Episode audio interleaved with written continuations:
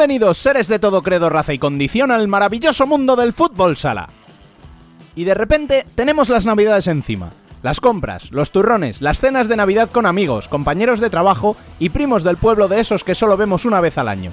Los paseos en familia, las fiestas, gambones, cuñados... Por todo ello brindamos y por todo ello es que estamos arrancando el último programa del año, el decimocuarto de esta temporada y número 93 desde que empezamos la aventura de Futsal Corner. En esta semana especial analizaremos las dos jornadas del masculino, la de Copa y Liga Femenina, porque no podemos dar de lado a la actualidad, pero sobre todo haremos un repaso al año, a lo más destacado y contaremos con protagonistas inesperados a lo largo de todo el programa. No os lo perdáis, porque el último del año debe ser especial y a fe que lo será.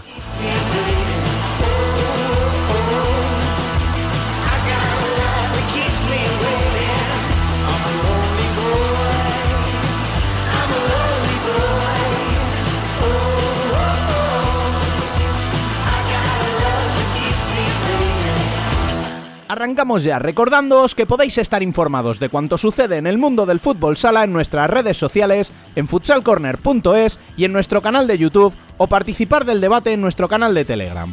Al habla, una semana más, Rubén Robles. Sed todos bienvenidos a Futsal Corner, una visión navideña y global y global del fútbol sala.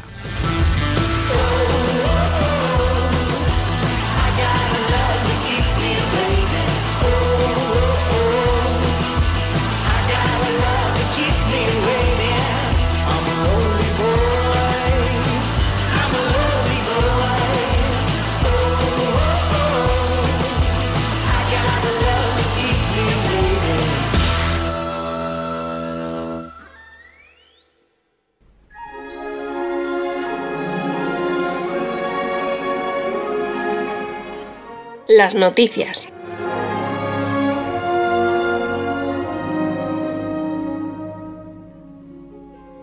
Lo más destacado en la primera división masculina son los dos empates de Inter fuera ante Barça y en casa ante Industrias, que les deja un décimos a dos puntos de la Copa de España.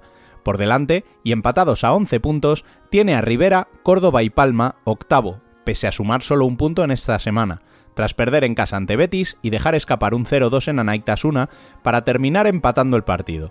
Se quedan fuera temporalmente Rivera, que acumula dos derrotas consecutivas ante El Pozo y Jaén, y Córdoba con tres puntos ante Zaragoza y cediendo el empuje del Barça, que está ya clasificado matemáticamente para la Copa con 13 puntos y solo 12 por disputar. Casi hecho lo tienen también Cartagena y Valdepeñas, que suman 10 de ventaja sobre el noveno clasificado. Los de duda lo hacen metiendo miedo, tras hacer 8 a Xota y 6 a Manzanares en apenas 4 días.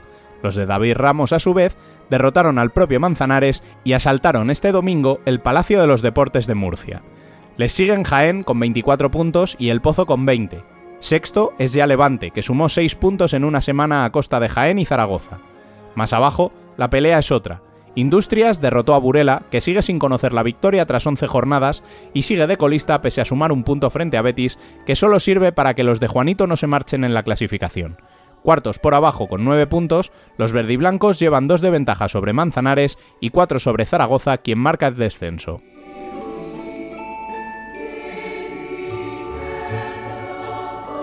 De aquí a que volvamos, lo más destacado serán las tres jornadas ligueras en la previa de Nochebuena, Nochevieja y Reyes.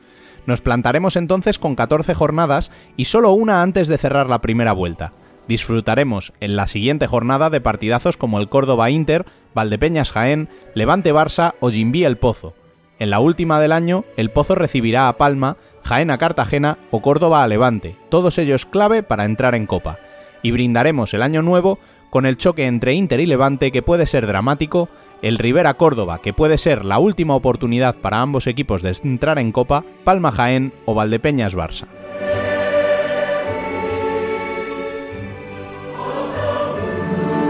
En femenino tenemos que hablar primeramente de la Copa, donde hubo dos primeras que cayeron ante rivales de inferior categoría.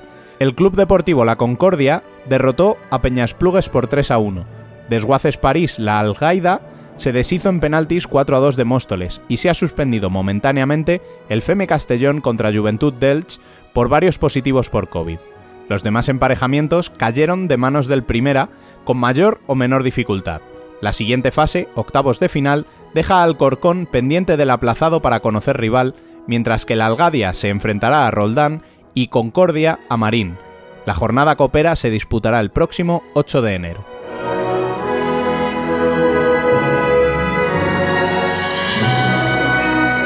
Y en Liga, la vida sigue igual. Futsi goleó a Sala Zaragoza, Burela derrotó a Torcal en el último minuto y ambas siguen ampliando ventajas. Máxime cuando sus perseguidoras no pasaron del empate a dos, ambas como visitantes. Alcorcón en Roldán y Móstoles en Alicante. Otro empate, pero este a cero, entre Melilla y Peña Esplugues. Es lo único positivo que sacó un equipo de abajo. Las catalanas siguen en descenso, pero se sitúan a solo un punto tras una nueva derrota de Majada Honda ante la Revelación Marín, un 1 a 2 que deja a las gallegas en la sexta posición. Un punto más que las majariegas tiene Leganés, cuyo partido ante Elche fue también aplazado. La jornada nos dejó también el 1 a 3 entre Pollo y Ourense, que deja a ambos conjuntos empatados a 15 puntos, a 6 del playoff y con 5 sobre el descenso.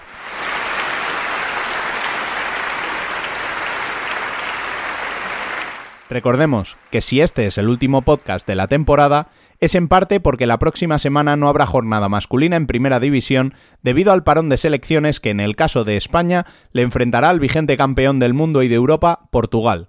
Serán dos partidos, el próximo sábado a las 9 de la noche y el domingo a las 8, ambos en Rincón de la Victoria, Málaga, y apura así Fede Vidal sus probaturas antes de la próxima Euro de Países Bajos que comenzará en apenas un mes.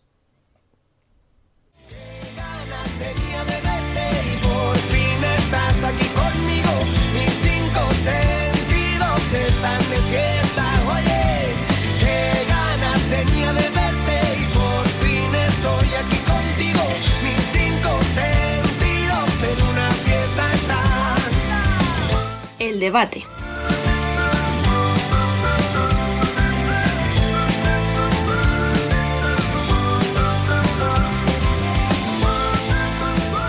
Turno ya de analizar las jornadas en primera, tanto las dos disputadas como las tres que tenemos antes de nuestro siguiente podcast, que nos vamos de vacaciones, como ya habéis oído. Y todo por nuestro tema estrella en las últimas jornadas, los grandes en apuros, ¿vale? Y sus opciones de clasificar a la Copa.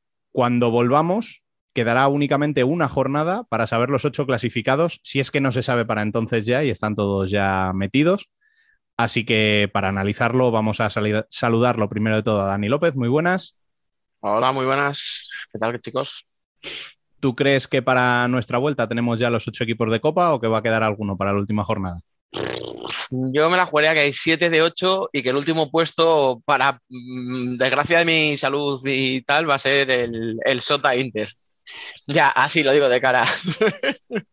a lo mejor del 12, no, el 14 de enero no paso. He muerto. Bielizco, muy buenas. Muy buenas, ¿cómo va? Misma pregunta para ti. ¿Crees que el día 11 de enero, cuando volvamos, ya habrá equipos clasificados? Yo creo que habrá, no sé si cinco o seis, pero creo que habrá más de una plaza que se terminará de saber en la última jornada. Un inciso muy, muy corto, perdón. En la última jornada, la 15, es el 12 de febrero, después de la Euro. Así que todavía me queda un mes de más de vida. Podemos seguir. bueno, no está mal, oye. Vamos a tener un mes ahí de especulación. claro, claro, perdón, podemos seguir. Es que era importante decirlo, porque ya la primera era la frente, ¿sabes? Y mm, bueno, para este último programa de, la, de este año, em, tenemos a dos grandes amigos. Uno de ellos, eh, podríamos llamarlo, viendo sus últimas apariciones, profesor Calvache. Nano, muy buenas. Buenas, pues sí, ahí vamos tirando por la faceta de, profesor, a ver, a ver qué tal va, ya que eh, de momento los banquillos están un poquito lejos, pues bueno, eh, hay, que, hay que probar otras cositas de, de fútbol sala. ¿Qué planes tienes para estas navidades? Cuéntanos un poquito qué es lo que vas a hacer. Pues bueno, sí, relacionado con el fútbol sala, estaré por Madrid a finales de, mes, que en el torneo femenino que se va a disputar en Getafe, haciendo una, unas cositas de análisis, scouting de, de partidos. Y bueno, seguí con los cursos, estoy metido en, nuevos cursos que pronto vamos a sacar. Y, nada, ves todos los partidos que, que pueda, como siempre. Bueno, y la otra invitada de este programa es nada menos que una premiada por su labor de difusión del futsal y más concretamente de Rivera Navarra. Eh, Noemí Carbonel, bienvenida. Hola, nada, encantada de estar aquí un fin de más. Ya sabéis que me alegra la vida estar aquí con ustedes. Bueno, cuéntanos un poquito cómo fue ese premio que te dieron en la caldera el otro día, por favor. Pues es que me gustaría contarte todo lo que pasó, pero es como esos momentos en los que tienes tanta adrenalina en el cuerpo que se nubla tu mente y no recuerdas bien cómo ha ocurrido todo, que lo ves como un poco como si fuese una película o algo que te han contado más que algo que has vivido tú. Nada, eh, el club entero se compinchó con mi madre, para ser exactos, hablaron con ella por teléfono y ella sola, bueno, hizo el papel de su vida porque me pegué una semana sin sospechar nada. Me han llamado de la Academia del Cine, le van a dar este año el Goya de Honor, y porque fue espectacular, o sea, yo le vi hablando con un directivo de Rivera y le digo, ¿qué pasa? No, nada, unas cosas del trabajo, porque es verdad que trabajan juntos, colaba, mi novio me dijo que le había invitado a un amigo al fútbol, bueno, yo me lo creí todo, Claro, yo empecé a sospechar que algo pasaba cuando me viene el presidente Rivera y me dice, tú quédate quieta aquí conmigo y yo, en el hall de entrada del pabellón y yo, no estoy entendiendo nada. Y una amiga mía empezó a contarme cosas y yo, ¿tú sabes algo? Y yo veía en su cara que sí, que sabía algo. Entonces, nada, muy emocionante, muy agradecida. Al final... Eh, yo, como creo que como todos los que estamos aquí, eh, hacemos lo que hacemos por el fútbol sala. No lo hacemos por el fútbol sala, en realidad somos unos egocéntricos, lo hacemos por nosotros, porque nos lo pasamos súper bien, porque nos divierte un montón y porque nos encanta. Es verdad que, en ese enganche que tenemos a este deporte le damos visibilidad y hacemos por, eh, por difundir el fútbol sala y ya particularmente quienes somos de algún equipo, eh, por difundir pues los colores y los sentimientos de ese equipo. Yo lo reconozco, yo soy mm, una loca del Rivera Navarra, el naranja corre por mi sangre y a todas horas estoy hablando de ellos, tuiteando sobre ellos, etc. Pero lo hacemos porque nos encanta, porque nos hace felices y no porque esperemos nada a cambio, ni reconocimientos, ni dinero, ni nada de nada. Entonces, ver que en tu casa, en, mi caldera, en la caldera de todos los aficionados de Rivera, te hace un pasillo el equipo femenino de Rivera Navarra, que como no me gusta a mí el tema del girl power y las mujeres al poder y tal, pues imagínate. Te dan un ramo, te dan una placa que lleva tu nombre y que pone que gracias por difundir el fútbol sala y el Rivera Navarra. Emoción, lloré como un bebé, la verdad. Y nada, no pienso olvidarlo en mi vida. Y luego las muestras de cariño que recibes de todos vosotros, de jugadores y exjugadores de Rivera, de mi familia, mis amigos, es que es muy especial. Bueno, pues ahora sí, vamos con el debate en sí y tenemos que empezar, como decía, con la Copa de España. Ahora mismo, a falta de cuatro jornadas para que se complete la primera vuelta, la situación es la que sigue. Barça clasificado, Cartagena, Valdepeñas y Jaén casi hecho, bastante factible para el Pozo, que tiene cinco de ventaja con 12 por disputar. Y paro aquí un momento. ¿Alguien cree que uno de estos cuatro se puede caer? Caer no, pero el Pozo sí que se lo puede complicar un poco, igualarse con estos que hemos comentado, Shota, Riveras, Em, eh, Córdoba, Palma, incluyo Levanta Inter también. Creo que no me he dejado a nadie, pero depende cómo se dé, creo que puede darse. Yo es que el Pozo está haciendo el tonto en casa. Por eso. Claro, entonces yo le metería. Pero me queda la duda de eso, es que es que ha ganado dos partidos nada más en casa. Y no sé si, yo, si yo fuera un hater diría que son tus ganas de que se metan líos. No, no, no, no. Que, igual Yo siempre a los mejores, ¿eh? Palma, Palma tiene que ir ahora, dentro de dos jornadas, tiene que ir allí a Murcia, o sea que allí alguno de los dos perderá puntos o habrá empate, o, o sea, dejarán de sumar, no sé qué puede pasar. Igual es definitivo para Palma, igual, igual aún más las cosas haciendo que el Pozo no sume. Yo, vamos, creo que los cinco, bueno, quitando al Barça, los otros cuatro van a entrar sin problema. Eh, va a estar chula la, la búsqueda de la segunda plaza.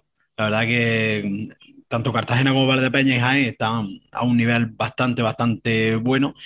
Y, yo creo que, ahí va a ser el baile que pueda haber. Pero que el Pozo, pues creo que se, quedará ahí en, esa quinta posición y también eh, es un aliciente para ese grupo de tres, el no quedas cuarto para no, enfrentarte a ellos en esa, en esa primera ronda.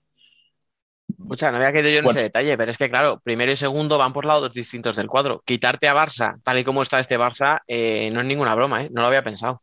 Sí, pero pierdes un día de, descanso. Eh, escucha, y ser tercero no te garantiza tenerlo.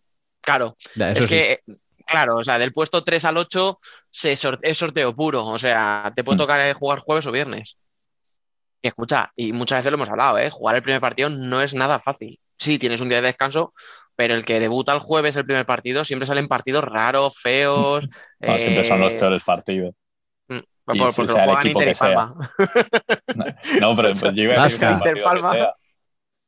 No, no, pero lo juegan mal los dos, ¿eh? O sea, no es un palo a ninguno. O sea, es un palo a los dos, quiero decir.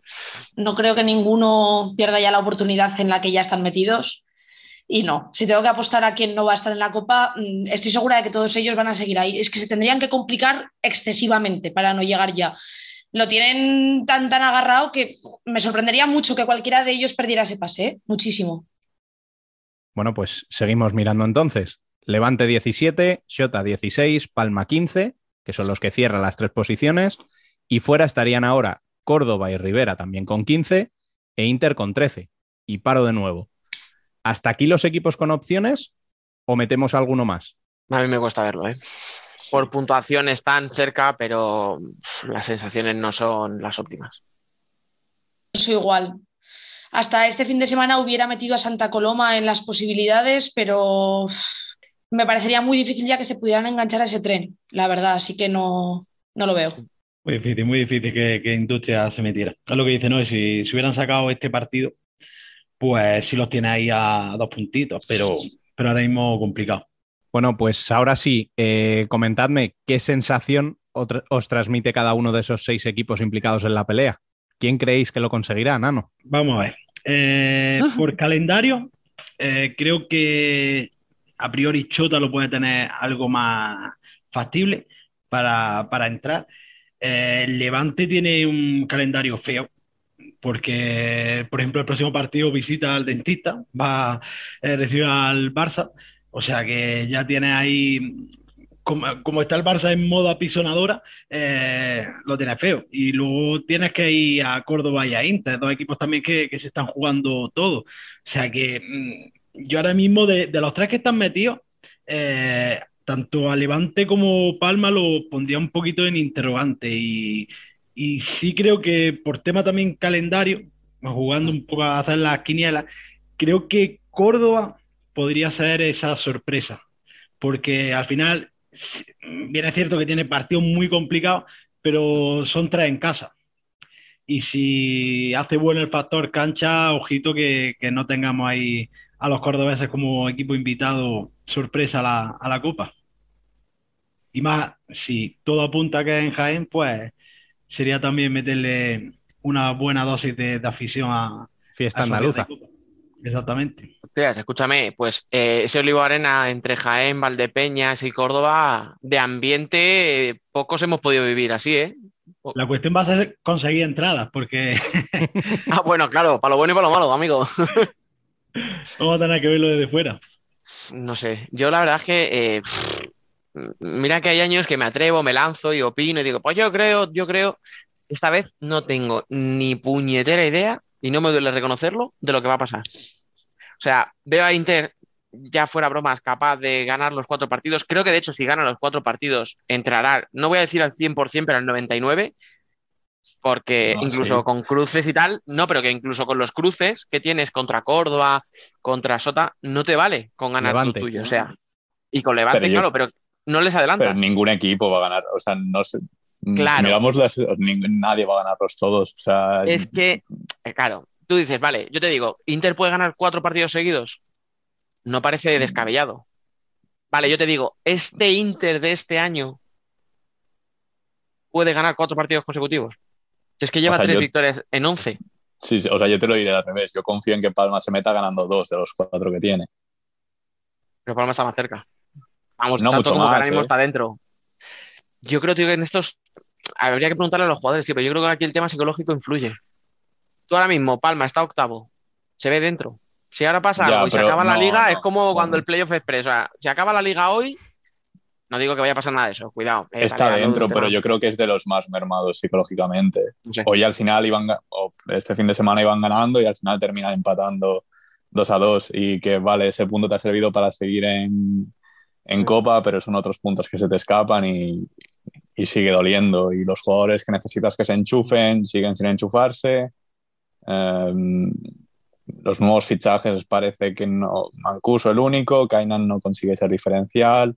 Chaguiña viene una lesión, o sea, no complicada, pero lleva mucho tiempo parado y está complicada la cosa.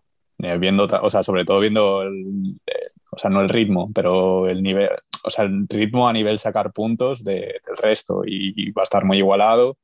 Y yo creo que haciendo cálculos, creo que ganando el próximo miércoles a Manzanares y, o sea, a priori los más fáciles creo que son esos, Manzanares y luego en la última jornada en casa de Zaragoza. Luego tienen que ir también al Palacio a jugar contra el Pozo y me falta uno. Jaén y Zaragoza. ¿Ves? Son, o sea, el del Pozo y Jaén son partidos chungos. ¿Sabes, bien lo que pasa también con Palma que está jugando en el alambre?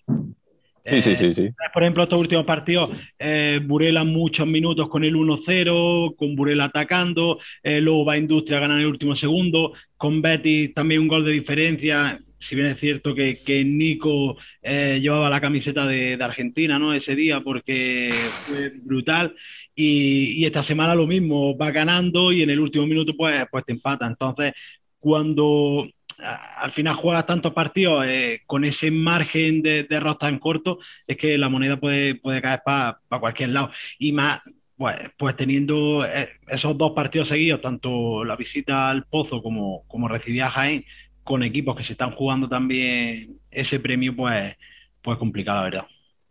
Y, eh, o sea, yo cuando me refiero a, o creo que eso que dices de jugar en el hambre, creo que es más una cuestión psicológica que de o sea, que técnica o táctica. O sea, que se está hablando mucho mm, en redes sociales, pues mm, lo de siempre, eh, que Vadillo sobra, que cambien de entrenador. Sinceramente, creo que si cambian al entrenador ahora mismo, o sea, hoy quitas a Vadillo y pones a otro entrenador, seguirá pasando eso, pero creo que es una cuestión psicológica de un par de temporadas, de todo lo que ha ido pasando de, de, los finales trágicos de Palma de temporada tras temporada.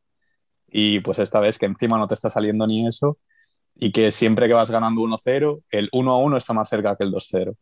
Y creo que es cuestión psicológica más que de técnica o de táctica o de lo que sea. Y que también que hay veces que, que, no se te da la situación. Si, si vemos el partido del Pozo esta semana, que, pierde en casa, sí, contra un equipo muy fuerte, que Valdepeña juega muy bien, pero es que el Pozo ha dado ocho palos. Es que, o sea, de esos ocho palos, dos, tres van unos milímetros más centrados y ganar el partido. Es que hay veces que, no, no, es cuestión de, falta de trabajo, como muchas veces se dice, de que hay que cambiar el sistema, tal cual. No, que es que hay veces que no se da. Es que es que así. Que hay días que la pelotita no entra. Ya está. Aunque lo hayas hecho todo bien. Ayer no, parece simplificar, pero es así. Claro, este fin de semana Rivera empezó el partido en la. Iba a decir una salobreja, me perdonen. En, en Olivo Arena. grande. Dando eh, tres o cuatro palos en los primeros cinco minutos de partido. Si esos tres palos hubieran ido dentro, pero no pasó. Y luego, pues eh, un penalti para mí dudoso, no lo digo por los colores, eh, que me suelen cegar poco para esto. Es que de verdad lo he intentado encontrar y no encontrado el penalti por ningún lado. Te empieza a mermar eso ya mentalmente, el partido es otro. Y eh, con el partido del Pozo con Viñalbal y Valdepeñas pasa lo mismo. ¿El Pozo ha jugado mal? No, por Dios, no, no ha jugado mal para nada, pero unos han tenido más suerte metiendo la pelota y otros menos. Yo sobre quién creo que va a estar allí, sabéis que odio apostar, sobre todo porque como odio perder y si apuestas puedes perder, pues yo prefiero no apostar. Pero eh, yo a Córdoba le veo muy difícil que pueda estar por los emparejamientos que le restan. Juega el próximo fin de contra, bueno, la próxima, esta semana no, la siguiente, contra Inter. Creo que es un partido clave porque Inter creo que necesita ganar para no descolgarse de las opciones que, le quedan. si no gana, no es matemático, pero yo ya te le digo. Pero casi. Y a la vez también pienso que a Córdoba le viene muy bien este partido porque te estás quitando a alguien de encima importante. Pero claro, luego a Córdoba le resta Levante con todas sus ganas de estar ahí, el Rivera mm, con todas sus ganas de cumplir sus objetivos, que los objetivos de Rivera no son estar en Copa, pero toda victoria es cumplir objetivos. Y Valdepe bueno, yo es que creo que tampoco ninguno aspiramos a que caiga, o sea, somos muy realistas al final eh, lo llevamos oyendo desde antes de que empezase la temporada. El objetivo este año es el que es. Si cae, bueno, pues todos a Jaén a teñir de naranja el, el Olivo Arena, pero eh, otro más, bastante otro, grupo más de afición, nada. No. sé, yo creo que intentamos ser sobre todo realistas. A Rivera también le veo muy complicado, le queda jugar contra el todopoderoso Barça le queda todavía Levante. A mí Levante es un equipo que cuando está mejor como cuando está peor me da muchísimo miedo. Creo que son una plantilla buenísima con un señor a los mandos que es maravilloso. Entonces, cogerán el ritmo. Yo apuesto por Palma, yo a Palma le veo ganando a Manzanares, le veo ganando a Zaragoza y a Jaén y al Pozo también, ¿por qué no? Sí que lo veo, completamente lo veo viable. Eh, Escúchenme, o sea, no hemos de conseguido Palma. ganar más de dos partidos seguidos, ¿Y qué? ni ¿Y puntuar qué? en más de tres No. jornadas seguidas. Nah, eh, la, la golondrina no hace primavera, que decía Becker, y es así. Eh, que haya pasado una cosa, si se consigue romper las dinámicas, le puedes dar la vuelta a todo. También Rivera llevaba, nos, le ganaste a Cartagena y luego perdiste contra Manzanares. Ah, no, como le ganamos a Cartagena, ya tenía que haber ganado a Manzanares. Es que el fútbol sala no funciona así, básicamente. Yo les suerte. veo, por suerte, o por desgracia, según como lo Hombre, mires. es más entretenido.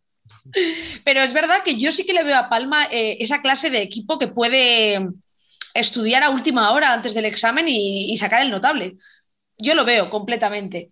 Pienso lo mismo de Inter y pienso que Levante también va a estar. Mm, Me jode decirlo muchísimo, pero es que creo que Sota, Rivera y Córdoba mm, quedarán fuera y que no habrá sorpresas. Es una pena, pero es que no sé, es que siempre, siempre pienso que al final, en el último momento, nada sorprende. Y es raro ver ahí arriba, es que estos equipos que están ahora mismo medio dentro, medio fuera, pero que están acostumbrados a estar siempre dentro, se van a agarrar con uñas y dientes, y eso lo sabemos todos. Y son equipos que tienen un espíritu competitivo que está un punto por encima del resto, yo creo. Eso es Pues, mi pues, planteamiento. escucha, ¿os acordáis de aquello, no? De quien no conoce su historia está condenado a repetirla. Sí, Vale, ¿os acordáis de la última jornada de liga del año pasado? De liga regular. sí, Uf, hay 50.000 cosas por decidir, el liderato, quién entra en copa, no sé sí. qué. El descenso, hubo muchísimo movimiento para arriba, para abajo, equipos que entraban durante la- los partidos, salían. eh, dos horas de locura. ¿Os acordáis cómo acabó la clasificación? Igual Exactamente igual que estaba. Hubo momentos en los que Inter era tercero, o sea, cuarto, quinto, pum, el Barça tercero, bajaba, no sé qué, el Pozo era líder, de repente lo era Palma, en el descenso salía Burela, entraba Jaén, al revés, pim pam pum, todo lo que queramos. Pero ¿cómo acaba la jornada? Exactamente igual. Pues es que eso al final, eh, yo creo que nos va a pasar lo mismo. Quedan cuatro partidos y hay mucha inercia, muchas tendencias. Pero cuando los equipos están donde están es por algo. O sea, quiero decir, cuando Inter está 11 en la posición, o sea, un décimo eh, clasificado, es porque no lo está haciendo bien. Y, no lo está haciendo nada bien. Yo, o sea, de verdad, estuve en la rueda de prensa de Tino y cuando hablaba bien de que es un tema mental, eh, el problema de Inter es un bloqueo mental que flipas. O sea, le preguntamos a Tino, oye, ¿por qué no has sacado el juego de 5?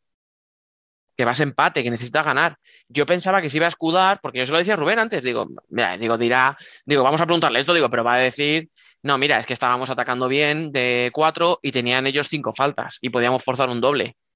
Ni siquiera dijo eso. Sí, luego lo dejó caer, pero después lo que dijo fue que se habían acordado del partido contra Zaragoza, donde yendo empate fueron a buscar la victoria y se llevaron una derrota. Y eso pasó hace un mes. Y el propio Tino decía, pues fíjate, así estamos, que nos hemos acordado de esa jugada y no nos hemos acordado de que en el Palau sacamos algo positivo haciendo esto.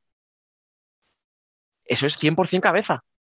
Entonces, yo, yo soy de Inter y eso no se lo engaña a nadie, entonces yo quiero pensar que Inter va a remontar, que va a ganar los partidos, lo que os decía, papá, pa, pa, pero cuando está donde está y no termina de arrancar y, y lleva una victoria en cinco partidos, o sea, pensar cómo está el patio, que yo esta semana he pensado, bueno, ha perdido Rivera, ha perdido Córdoba, le sacamos, le recortamos un puntito. Tías, tío, que jugabas en casa contra Industrias. Ya. Es- tener ese pensamiento es horrible. Entonces, yo creo que a Inter, por desgracia, no le va a dar porque no le está dando durante todo el año. ¿En algún momento mejorará? Sí, y, si me hablas de playoff, a playoff queda muchísimo y para eso sí le dará tiempo a remontar y entrar. Pero yo creo que para la Copa se lo va a jugar contra Sota y va a quedar fuera. Y se va a quedar los ocho que están ahora mismo. No sé, yo es que a Inter sí que le veo sacando ese carácter de el carácter del ganador en el último momento. Es la clase de equipo a que- al que le veo capaz de hacer eso. Y obviamente no me ciegan los colores, ni mucho menos, pero No, sí pero que lo les normal veo, sería sí que les veo capaz. Es verdad que, que a nivel mental estamos viendo todos que, que algo pasa. Las declaraciones de Tino en la rueda de prensa creo que lo dejan clarísimo. Que te pese lo que pasó hace casi un mes en el siglo XXI y no te pese el que has conseguido romper la dinámica de victorias del Barça, mm, es un poco, me, perdonadme, de carácter perdedor. ¿Sabes lo que quiero decir? Ya Inter eso no le pega para nada. Pero eh, creo que igual que, que en el partido de este fin de les ha podido pesar eso, eh, los veo en las últimas cuatro jornadas afilando los cuchillos y diciendo vamos allá. Bueno, escucha, Rubén, perdona, eh, vamos a interrumpir un momento porque eh, como hoy vamos a tener sorpresitas, me va a tocar a mí hacer de copresentador, si no te importa. Eh, para el que lo esté viendo a través de YouTube, ya está viendo quién tenemos por aquí. José Lucas Mena. Eh, Pato, ¿qué pasa? Muy buenas. Hola, buenas tardes a todos.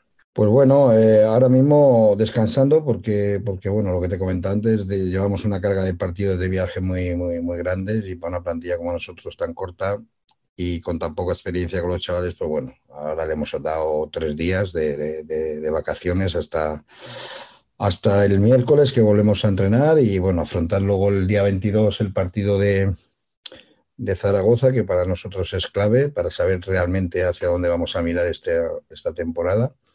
Y a partir de ahí, bueno, pues intentar, si, si ganamos, pues que los chavales pues se vayan del 22 al 26 porque al final las vacaciones son, son muy, muy cortitas porque el 29 tenemos que visitar al, el Palau y luego, pues bueno, pues el día, el día 4 jugamos en casa con Córdoba, ¿no? Entonces, bueno, vamos a intentar que los chavales también lo pasen con, con, con su gente eh, todo lo que puedan y a partir de ahí, bueno, pues en enero que tenemos un parón, pues daremos más tiempo de, vacaciones a ellos porque aparte están trabajando bien los chicos, eh, están currando, seguimos con el tema de, las prevenciones con el tema del COVID y al final las restricciones, el que no puedan salir a un lado o a otro, pues al final la cabeza también, solo fútbol sala, pues también es complicado, ¿no? También hace falta que, que estén con su gente, con su familia y que se desahoguen un poquito, ¿no? Bueno, primero de todo, eh, yo quería agradecerte que estuvieras aquí con nosotros. Y segundo, escuchándote ahora, eh, veo que esta semanita que tenéis de parón os va a venir muy bien para recuperar, sobre todo a nivel mental, ¿no? Sí, nosotros, bueno, al final es una, plantilla prácticamente nueva, ¿no? Excepto cuatro o cinco jugadores, la plantilla es nueva. La verdad es que nos tocó un calendario, el calendario nuestro ha sido muy complicado al principio y es muy complicado al final, ¿no? Entre media, pues ahí es donde hemos, digamos, hemos hecho los deberes, excepto en Manzanares, ¿no? Que no, no estuvimos bien y que ese partido pues nos puede costar pues mirar para una situación u otra, ¿no? Pero sí que es verdad, como te he comentado antes, que al final eh, todo este, eh, la plantilla que tenemos, Raúl Carlos Bartolomé, que es un jugador para nosotros que puede marcar las diferencias, en el uno para uno, la finalización, aún no hemos podido, podido tenerlo, porque creo que para Zaragoza ya creo que, que, podrá ya estar, le faltará el ritmo, le faltará la forma, pero bueno, llevamos con él que hizo una pretemporada espectacular, no hemos podido contar, pero bueno, al final todo esto lo que hace es que los demás jugadores vayan cogiendo protagonismo y vayan cogiendo minutos, ¿no? Al final yo no me, no me voy a excusar nunca en el tema de las bajas ni en el tema este, sabemos la plantilla que tenemos y a partir de ahí cada uno tiene que dar el máximo y seguir haciéndolo a nivel individual para que el colectivo luego esté mejor, ¿no? Bueno, Biel, Noé, Nano, si queréis preguntarle algo, ahí lo tenéis. O si queréis hacerle la pelota, no, es que te veo. Yo es que a Pato ya le he hecho la pelota muchas veces, él lo sabe bien, pero lo hago por privado y por móvil. Yo soy de las enchufadas para eso. Nada, mister, que me ha hecho mucha ilusión verte aquí porque no tenía ni idea de que ibas a estar y me ha hecho muchísima ilusión. Y, nada, eh, preguntarte cómo. mi pregunta quería ser sobre Carlos Bartolomé, que qué tal vez su recuperación, si vamos a poder disfrutarle pronto, porque en pretemporada nos dejó a la afición maravillados. Yo decía, ¿este chico de dónde ha salido? Y me da una pena, un chico tan joven, verlo todavía parado. ¿Podemos confiar en que vuelva más bien pronto?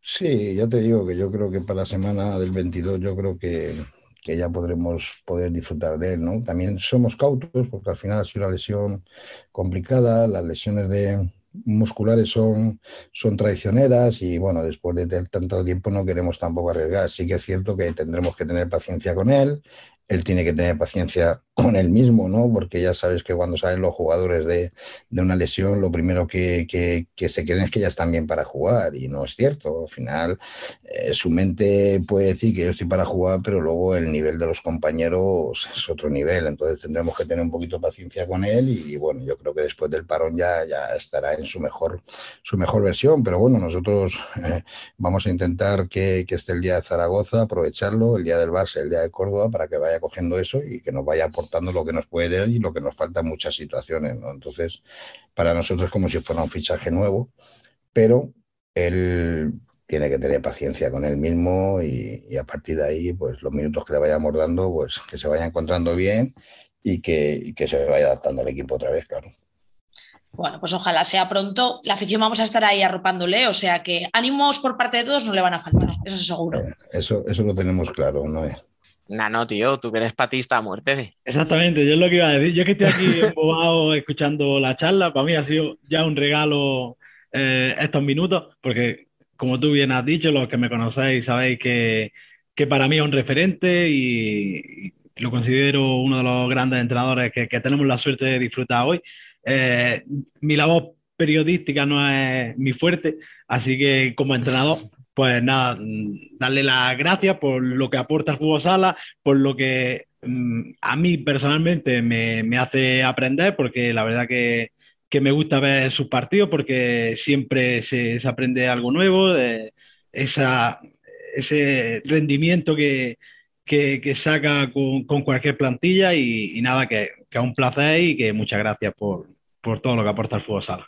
Pues nada, te, agradezco las palabras, lógicamente. Yo creo que aquí aprendemos todos de todos, ¿no? Porque al final el entrenador al final tiene que tener su modelo de, juego, tiene que, ser tiene que tener su visión, pero al final, pues Está claro que hay otro tipo de entrenadores más tos que yo y de los que yo también aprendo.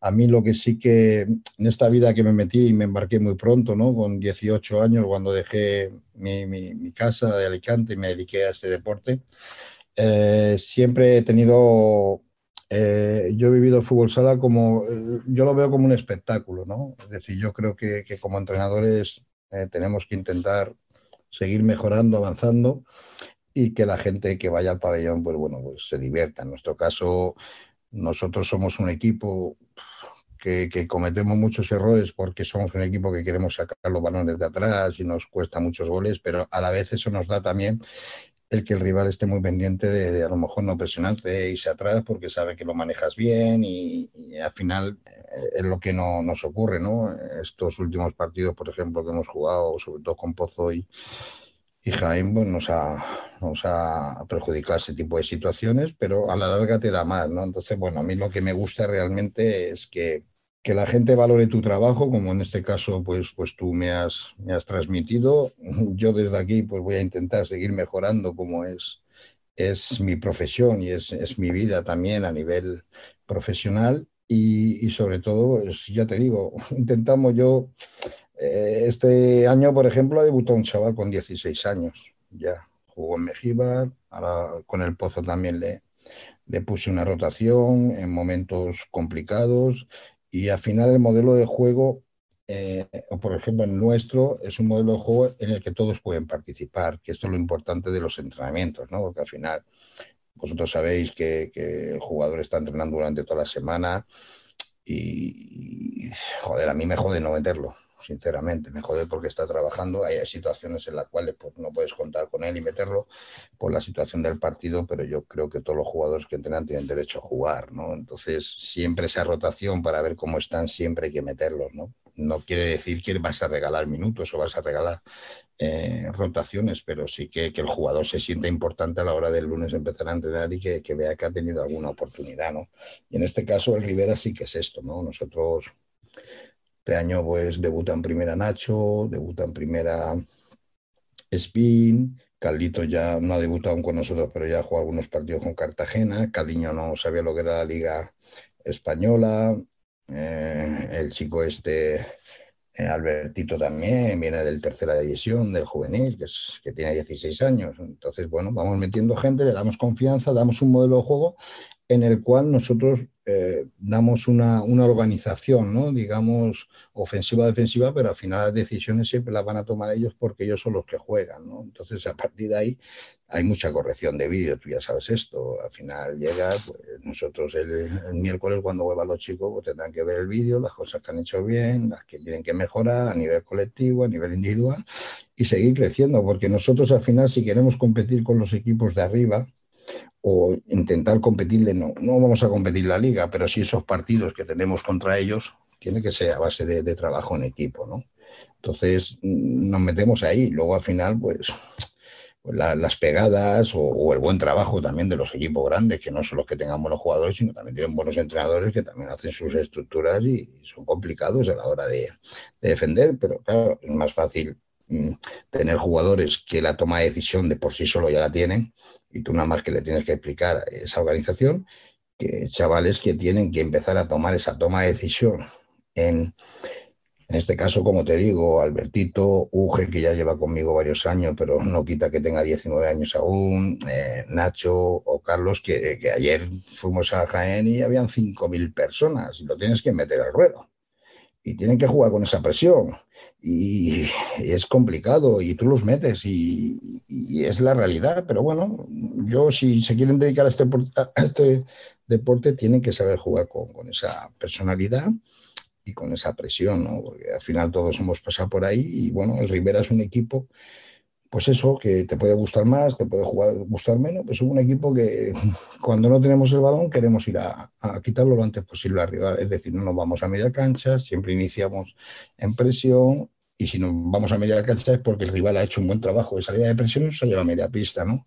A partir de ahí, cuando tenemos el balón, lo que queremos es buscar rápidamente en nuestro modelo de juego en ataque para buscar las situaciones de gol, ¿no? Entonces, bueno, pues ahora eh, se da mucho, yo llevo desde que yo estaba en Mallorca, en Fisiomedia Manacor con Toñete, estas salidas que yo hacía con Gu y ahora hago con Marcao o otros equipos están haciendo, yo ya lo hacía con Toñete, porque era un jugador que, que tenía una calidad con los pies eh, ¿Por qué? Porque nosotros, al final, yo como entrenador, bueno, ahora, seguro que me estoy liando, pero como, como, entrenador, al final yo puedo valorar todos los equipos que he tenido en Palma o los que he tenido aquí, ¿no? Eh, aquí, por ejemplo, cuando yo estaba con, con Lolo, tenía Andresito, tenía Joselito, tenía Roger, tenía Rubi, tenía Palma, eh, Hansa, bueno, muchos jugadores que automáticamente, de por sí solo de la salida de presión, a mí no me hacía falta utilizar al portero a lo mejor, porque yo ya salía. Pero si yo tengo que jugar ahora contra equipos que son superiores que yo a nivel de presupuesto, a nivel de plantilla, a nivel de calidad, yo tengo que buscar otras armas, ¿no? Entonces empezamos a jugar con, con, con Gus y no es que juguemos, por ejemplo, un 5 para cuarto, ¿no? Nosotros incorporamos al portero cuando ellos menos se lo esperan y sorprendemos. Entonces tú haces una superioridad. ¿Qué está dándose ahora? Que ahora cada vez que hacemos esto, los equipos pues, nos van a defendernos como portero jugador. Pues ahí iniciamos a jugar el 4 contra 4. Entonces son maneras de ver el fútbol sala, ¿no? Eh, eh, por lo menos en, mi cabeza, ¿no? Porque, ¿Por qué? Porque a mí, por ejemplo, no me gusta jugar el portero jugador todo el partido. Y yo no utilizo el portero jugador en todo el partido, ¿no?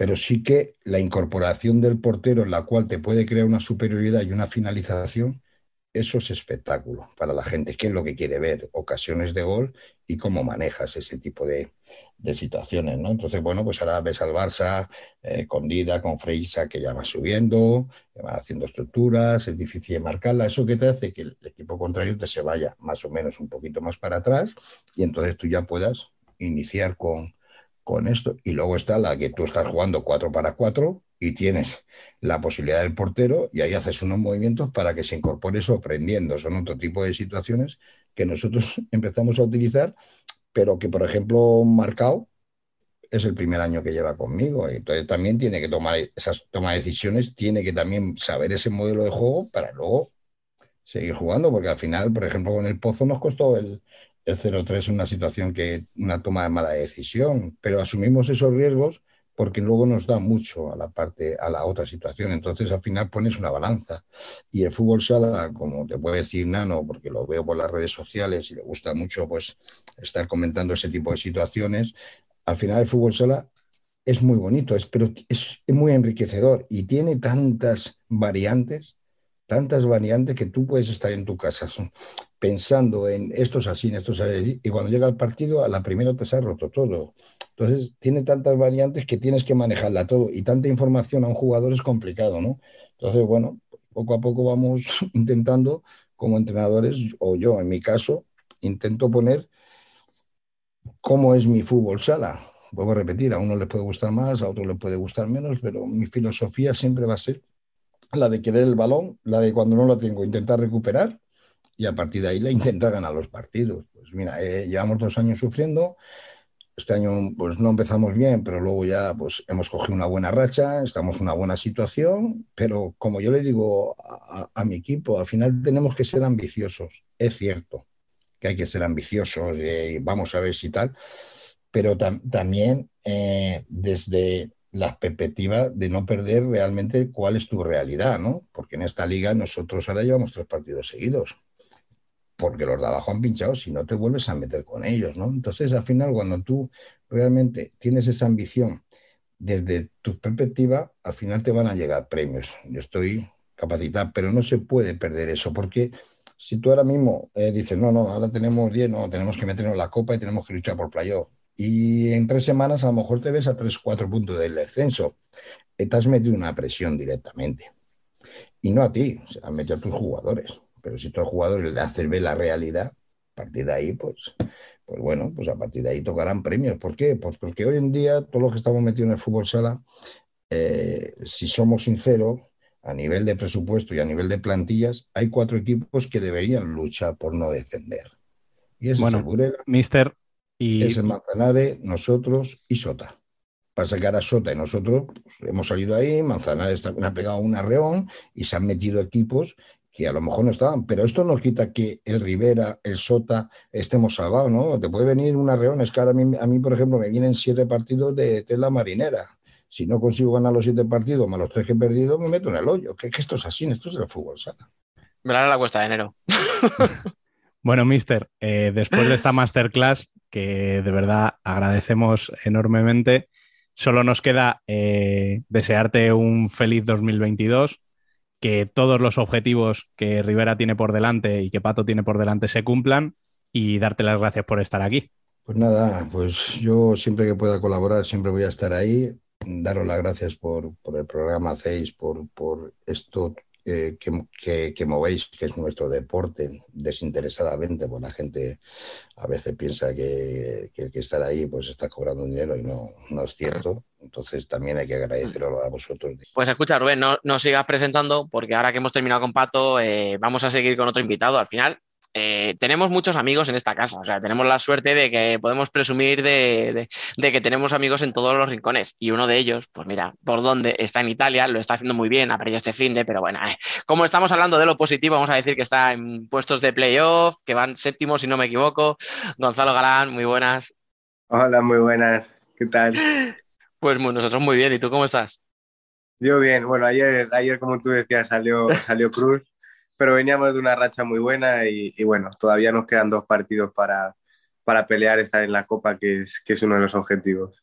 ¿Cómo se afronta una semana sin partido después de todo este tiempo jugando semana pues tras semana? Pues contando los días ya para que llegara, porque el calendario ha sido una auténtica locura. Eh, hemos jugado muchísimos días entre semanas, con viajes aquí encima, estando en Sicilia, viajes eternos, el, no, salir a las 4 del hotel de la mañana para coger el avión a las 8, una, viajes interminables, partidos difíciles, hemos tenido problemas de lesiones, muchos minutos, mucho desgaste, así que por lo menos yo, creo que en general, pero yo por lo menos necesitábamos este, estos días, estos días. Bueno, igual que antes, eh, Biel, ¿quieres decir algo? Ya que antes te has quedado sin, sin poder participar. no. Bueno, primero saludarle, no, nos conocíamos en persona. Y, nada, o sea, le tengo también un especial cariño por eso de haberme ido yo a Italia y que cuando yo me fuera, que fuese él. Y, nada, que sinceramente que todo lo mejor y que ojalá seguramente se metan en, en, ese, en esa copa. Y le quería preguntar qué, qué es lo más distinto al resto de ligas donde había jugado ahora esta serie Primero que todo, muchas gracias. Ojalá que sí. Tenemos dos partidos difíciles, pero bueno, eh, vamos a, intentarlo porque lo tenemos cerquita y, vamos a ver si, lo conseguimos. Y luego lo que me decías, pues esta liga sobre todo es, es muy física, muy física y, no hay, principal problema es que no hay un baremo claro. Hay unos árbitros que te dejan más, otros que te dejan menos, en el mismo partido cambian de criterio y, eso es lo más, lo más diferente, por así decirlo. También el tema de las pistas, que a lo mejor te encuentras pistas de 38, pistas de, de goma, pabellones enanos. Entonces, eso quizá como, como imagen de liga eh, no vende bien, pero luego es una liga que es equilibradísima, que cualquiera le puede ganar a cualquiera y, y que, bueno, la clasificación para la Copa lo dice todo. Estamos noveno, séptimo y octavo con 19 puntos, luego otro con 20, el otro con 22 y quedan dos partidos por jugar y hasta el decimocuarto tiene opciones de Copa. O sea, es, es una liga muy equilibrada con muchísimos jugadores de, de nivel y, y, yo creo que nunca había, había jugado una liga tan, tan, tan competida como esta porque pues en España siempre están los tres grandes. Ahora sí que es verdad que se están sumando, Valdepeñas, Palma, Levante, pero, pero como aquí creo que no lo había visto, no lo había visto nunca. Buenas, Gonzalo, ¿qué pasa, hombre? Eh, ¿Qué tal? ¿qué dices? Nosotros hemos tenido la, la oportunidad de, de- de hablar alguna vez. Sí. Eh, la verdad que él sabe que, que siempre que puedo sigo, sigo sus partidos. Bueno, en realidad sigo todos los partidos que puedo. Bueno, o sea, claro, tú, o sea, Y, y nada, felicitarte por, por la temporada que, que estás echando, que, que la verdad, para quien no haya tenido la oportunidad de, de verlo nunca jugar, que, que no se lo pierda, que, que busque el próximo partido de, de la meta y, y lo vea porque va a ver lo que es ese, ese derroche, esa, esa actitud, ¿no? Digámoslo de, de manera fina que, que se tiene sobre el campo y sobre todo que si tiene alguna volea, pues vaya a ver a- al mejor goleador español que, que hay en la actualidad, que, que es una gozada. Y, Oye, pues a eso sí que sacarle fotos, ¿eh? Yo no digo nada. Perdón, es que Rubén tiene un fetiche, ¿sabes? O sea, todo, todo jugador que volea en un córner le tiene que hacer una foto de espaldas. No tiene un problema en la cabeza el chaval, no se lo tengáis en cuenta. Está bien. Nada, Lalo, muchas gracias, muchas gracias por, por lo que dices. La verdad que, que este año se está dando bien, que hemos empezado, empezado muy bien, muy contento. Enseguida, pues mira, el cambio de rol. Ramiro me trajo y me, me puso de cierre. No había jugado de cierre en mi vida y, y la verdad que me ha adaptado rapidísimo. La liga también ayuda a que, a que con mis características pues pueda, pueda hacerlo bien ahí. Y, y bueno, pues luego con errores para corregir, como siempre, faltaría más. Pero lo que tú dices, esa actitud nunca, nunca puede faltar. Y, y bueno, como es una liga tan física, tan de, de pulmón, de ir, volver, de contacto y tal, pues que considero que, que me viene bien y, y bueno, pues, pues de momento hasta ahora está yendo bien y ojalá que, que siga así. Y- y lo que tú decías, la- lo raro que resulta cuando vas a, a pabellones más, más chicos del 40 por 20.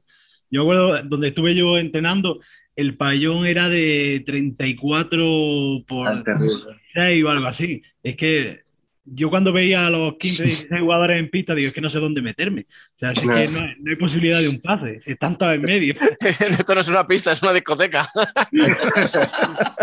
Aquí no hay distancia de seguridad, ¿eh?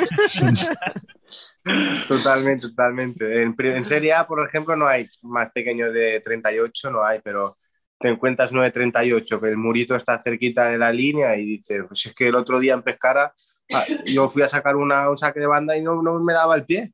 No podía sacar, tenía que sacar el cortito porque no podía hacer un desplazamiento largo, no me daba. Entonces eh, se complica, se complica. Polisten estaba en primera, Polisten ha subido, pero el, el pabellón ese de Polisten no le deja jugar más. por eso es que, es que ese Es que pabellón... será- o Eso sea, no, que- hemos jugado en pretemporada allí y, y lo que tú dices, pasas de medio campo, puedes chutar ya porque estás a, a- a 12 metros. El doble penalti está en el centro del campo. Es que, que no lo haya visto, Es verdad, no lo es haya visto que, que lo busque porque es brutal. O sea, es que las porterías están metidas en la, en la grada. O sea, es- igual que están los banquillos en muchos pabellones metidos, pues allí están las porterías, es brutal.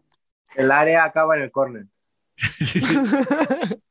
Es terrible, es terrible. Bueno, chicos, oye, que si me permitís, nada, voy a hacer la última ya. Eh, y no, en realidad no es una pregunta como tal, no, solamente te iba a desear muchísima suerte, te- que te lo mereces. Y sí que te iba a preguntar un poco, hablando de la familia, que estamos viendo al enano por ahí de, de refilón, eh, si os van a dejar escaparos, si vas a poder venir aquí con la familia a España o con la mujer y con el niño ya tienes suficiente, te han dicho. Que va, que va. A ver, tenemos algunos días libres, tendríamos opción de, de poder ir, pero como estamos esperando el segundo ya, mi mujer ya no puede volar. Entonces, Eh, pero bueno, enhorabuena. ahora para febrero viene, viene el otro pequeñajo y, y- y nada, entonces nos quedamos aquí y nos somos seremos algunos que nos quedemos también. Entonces, pues lo haremos con los compañeros. Bueno, Pero igual lo pasaremos bien. que es un por, por un buen motivo. Eso es. Pues tanto. Pues nada, quería desde aquí, primero de todo, darte las gracias por pasarte este ratito con nosotros. Segundo de todo, eh, desearte un feliz 2022, que con lo que nos acabas de contar, pues seguro que lo va a ser. Si luego encima a nivel deportivo vienen éxitos, pues ya mejor que mejor. Quería preguntarte, para cerrar ya, eh, ¿qué es lo que le pides tú a este 2022? Pues muchas gracias, seguro que, seguro que va a ser por lo menos inolvidable, eso seguro. Y, bueno, pues pedirle, le pido que, que vaya todo bien, que, que, seamos felices como familia y deportivamente que, que tengamos lo que nos merecemos. Y ya está, solo con eso me conformo. Que, pues nada, Rubén, ¿qué te voy a decir? Eh, que aquí hoy no debatimos, aquí vamos saltando esto. Si es que las navidades son así, o sea, tú, va, tú vas abriendo la puerta a tu casa y va viniendo gente, claro, abres y te aparece de repente pues el capitán de Movistar Inter y no le voy a presentar como Borja porque es que se le queda corto, vamos a decir Borja Díaz Torres del Molino. Bienvenido. placer estar aquí un ratito con vosotros, ya sabéis que, que encantado. Bueno, ¿qué tal? ¿Cómo, cómo llevas, tío, la lesión? Bien, eh, con paciencia, eh, todavía me queda un poquito, pero, pero bueno, se está curando bien, siguiendo los plazos, que es lo importante, y, deseando estar ya, que, encima tal y como está todo, pues eh, con más ganas aún de, estar ahí con todos. Perdón, Rubén, antes de que, de que salgas, eh, claro, te iba a preguntar, es que esto es así como cortita del pie. Esta es la típica. Si el equipo va bien y tú estás lesionado, dices, hostia, mierda, a ver si cuando voy a volver no tengo hueco porque estos cabrones lo están haciendo bien. Pero es que si está el equipo mal, dices, joder, qué presión cuando vuelva, me van a decir, mira, ya viene Borja, menos mal. Como si tú solo pudieras levantar esto. no, al revés, al revés. Eh, cuando las cosas van así un poco regular, pues con más ganas aún de de volver, de intentar eh, echar una mano y, y, bueno, nunca hay presión por jugar al revés. Eh, lo que queremos es estar ahí detrás de la pelotita y, y, vamos, desde fuera se pasa muy mal, así que que pase cuanto antes. Bueno, primero de todo, muchísimas gracias por pasarte por aquí este, este ratito. Con el resto de invitados les estoy preguntando que cómo se afronta una semana sin partidos, pero es que con él no tiene mucho sentido preguntar esto, Dani. Bueno, pues escúchame, bueno, improvisa. Sí. O sin partido, pero además, como él lleva tiempo sin jugar, ¿qué siente ahora al seguir sin jugar, pero sin tener que verlo? Bueno, pues por ese lado es una semana de tranquilidad, un poquito. un poco de tranquilidad y también, a ver, no te voy a decir que, que me gusta que no, que no, haya partido, porque a todos nos gusta que, que esté en la liga y que haya, que haya competición, pero una vez que estás lesionado, pues eh, tú tachas y dices, pues mira, un partido menos que no, que no me pierdo. Así que, oye, eh, si el parón durase ahora dos semanitas, tampoco pasaba nada. Escucha, quitémonos las caretas. Los parones de selección son un, un rollo, vamos a decir. Para amistosos no molan nada, tío. Por, por, eso lo decía, que yo sé que todo el mundo estamos deseando que haya competición y cuanto más, mejor. Pero que cuando estás lesionado dices, oye, una semanita así que pierdo un partido, tampoco viene mal. Bueno, yo lo primero que quería decirle que encantada de saludarle porque tiene aquí a una gran admiradora y me he quedado loca cuando le he visto aparecer. Eh, nada, quería mandarte mucho ánimo para tu recuperación. Soy de las que piensa que, que Inter te necesita ya de vuelta. Y nada, quería preguntarte, mm, dada la situación un poquito más complicada que otros años que está teniendo Inter, ¿cómo se vive el estar en un equipo de los que siempre están arriba y ver que este año está costando un poquito más? Mentalmente, ¿cómo haces para mantenerte fuerte ante esa situación? Bueno, eh, al final sabemos dónde estamos y sabemos cuál es eh, nuestro objetivo. Sabemos que las cosas eh, no están saliendo bien, no, no las estamos haciendo bien pero lo bueno de todo esto es que estamos al principio de temporada, entonces eh, la cabeza tiene que estar bastante fría, no dejarte llevar por, por toda esta situación y, sobre todo tener la conciencia de que, de que, somos capaces de, levantarlo y que si hacemos las cosas bien y empezamos a recuperar un poco efectivos y volvemos a, ser nosotros mismos, estoy seguro que vamos a, a volver hasta allá arriba y, y, a competir por, por títulos que no se nos tiene que olvidar que, que al final somos Movistar Inter. Entonces, bueno, eh, dentro de toda la posición que tenemos hay que tener un poquito de, de paciencia, saber que, que, este año está todo muy igualado, porque lo estamos viendo en todos los, en todos los partidos, que ya cualquiera te puede, te puede sorprender. Así que, bueno, este es el nuevo presente del fútbol sala, así que asimilarlo, ser conscientes y poquito a poco, pues a ver si podemos ir enderezando esto. Bueno, y encantado, para mí es un placer también. Bueno, Borja, lo mismo por la misma línea de, de que, que es un placer. Eh, poder charlar contigo un poquito. La verdad que, que esta gente ha preparado hoy una, una tarde entretenida. Ellos, ellos sí son más de periodismo, tal, de preguntas. Yo ahí no me defiendo muy bien.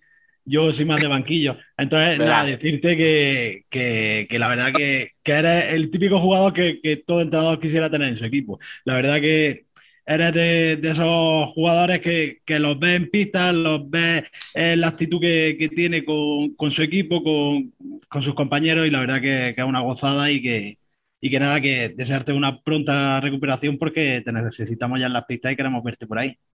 Pues muchas gracias. Más que yo no tiene ganas, que ya te digo que desde fuera. Y cuando juegas muchos partidos dices un descanso no viene mal, pero, pero ya pasan unos días y, y ya estás deseando. Anda que no. Bueno, muchas no vale nada. Si, si jugamos mucho queremos descansar, si descansamos mucho queremos jugar. El caso es quejarse. Ya, ya te digo. Es gratis. Pues no sé qué preguntarle más que vosotros, eh, algo más de lo que hayáis dicho. Em, no sé. Em, Venga, pregunta con maldad, que te veo. no, con maldad no. O sea, al final están todos en esta situación y. Estamos de domingo. Pero, Estamos de baño y masaje, ¿eh? Que no. Sí, sí. hombre, Navidad, no voy a ser yo el Grinch personal de Borja, pero. mm, Pero. hay no pero. sé. No, porque estoy pensando a ver qué puedo decir, pero. mm, si que, ¿Crees que pesa mucho en el vestuario? ¿Habláis mucho de esa posibilidad de no meteros en copa? O. mm, no sé, no, no sé cómo se está viviendo a nivel de vestuario. Sí, sí, por supuesto que, que lo hablamos. Ya te digo que conscientes somos de, de la situación y ahora mismo el objetivo es, es que no podemos pensar en.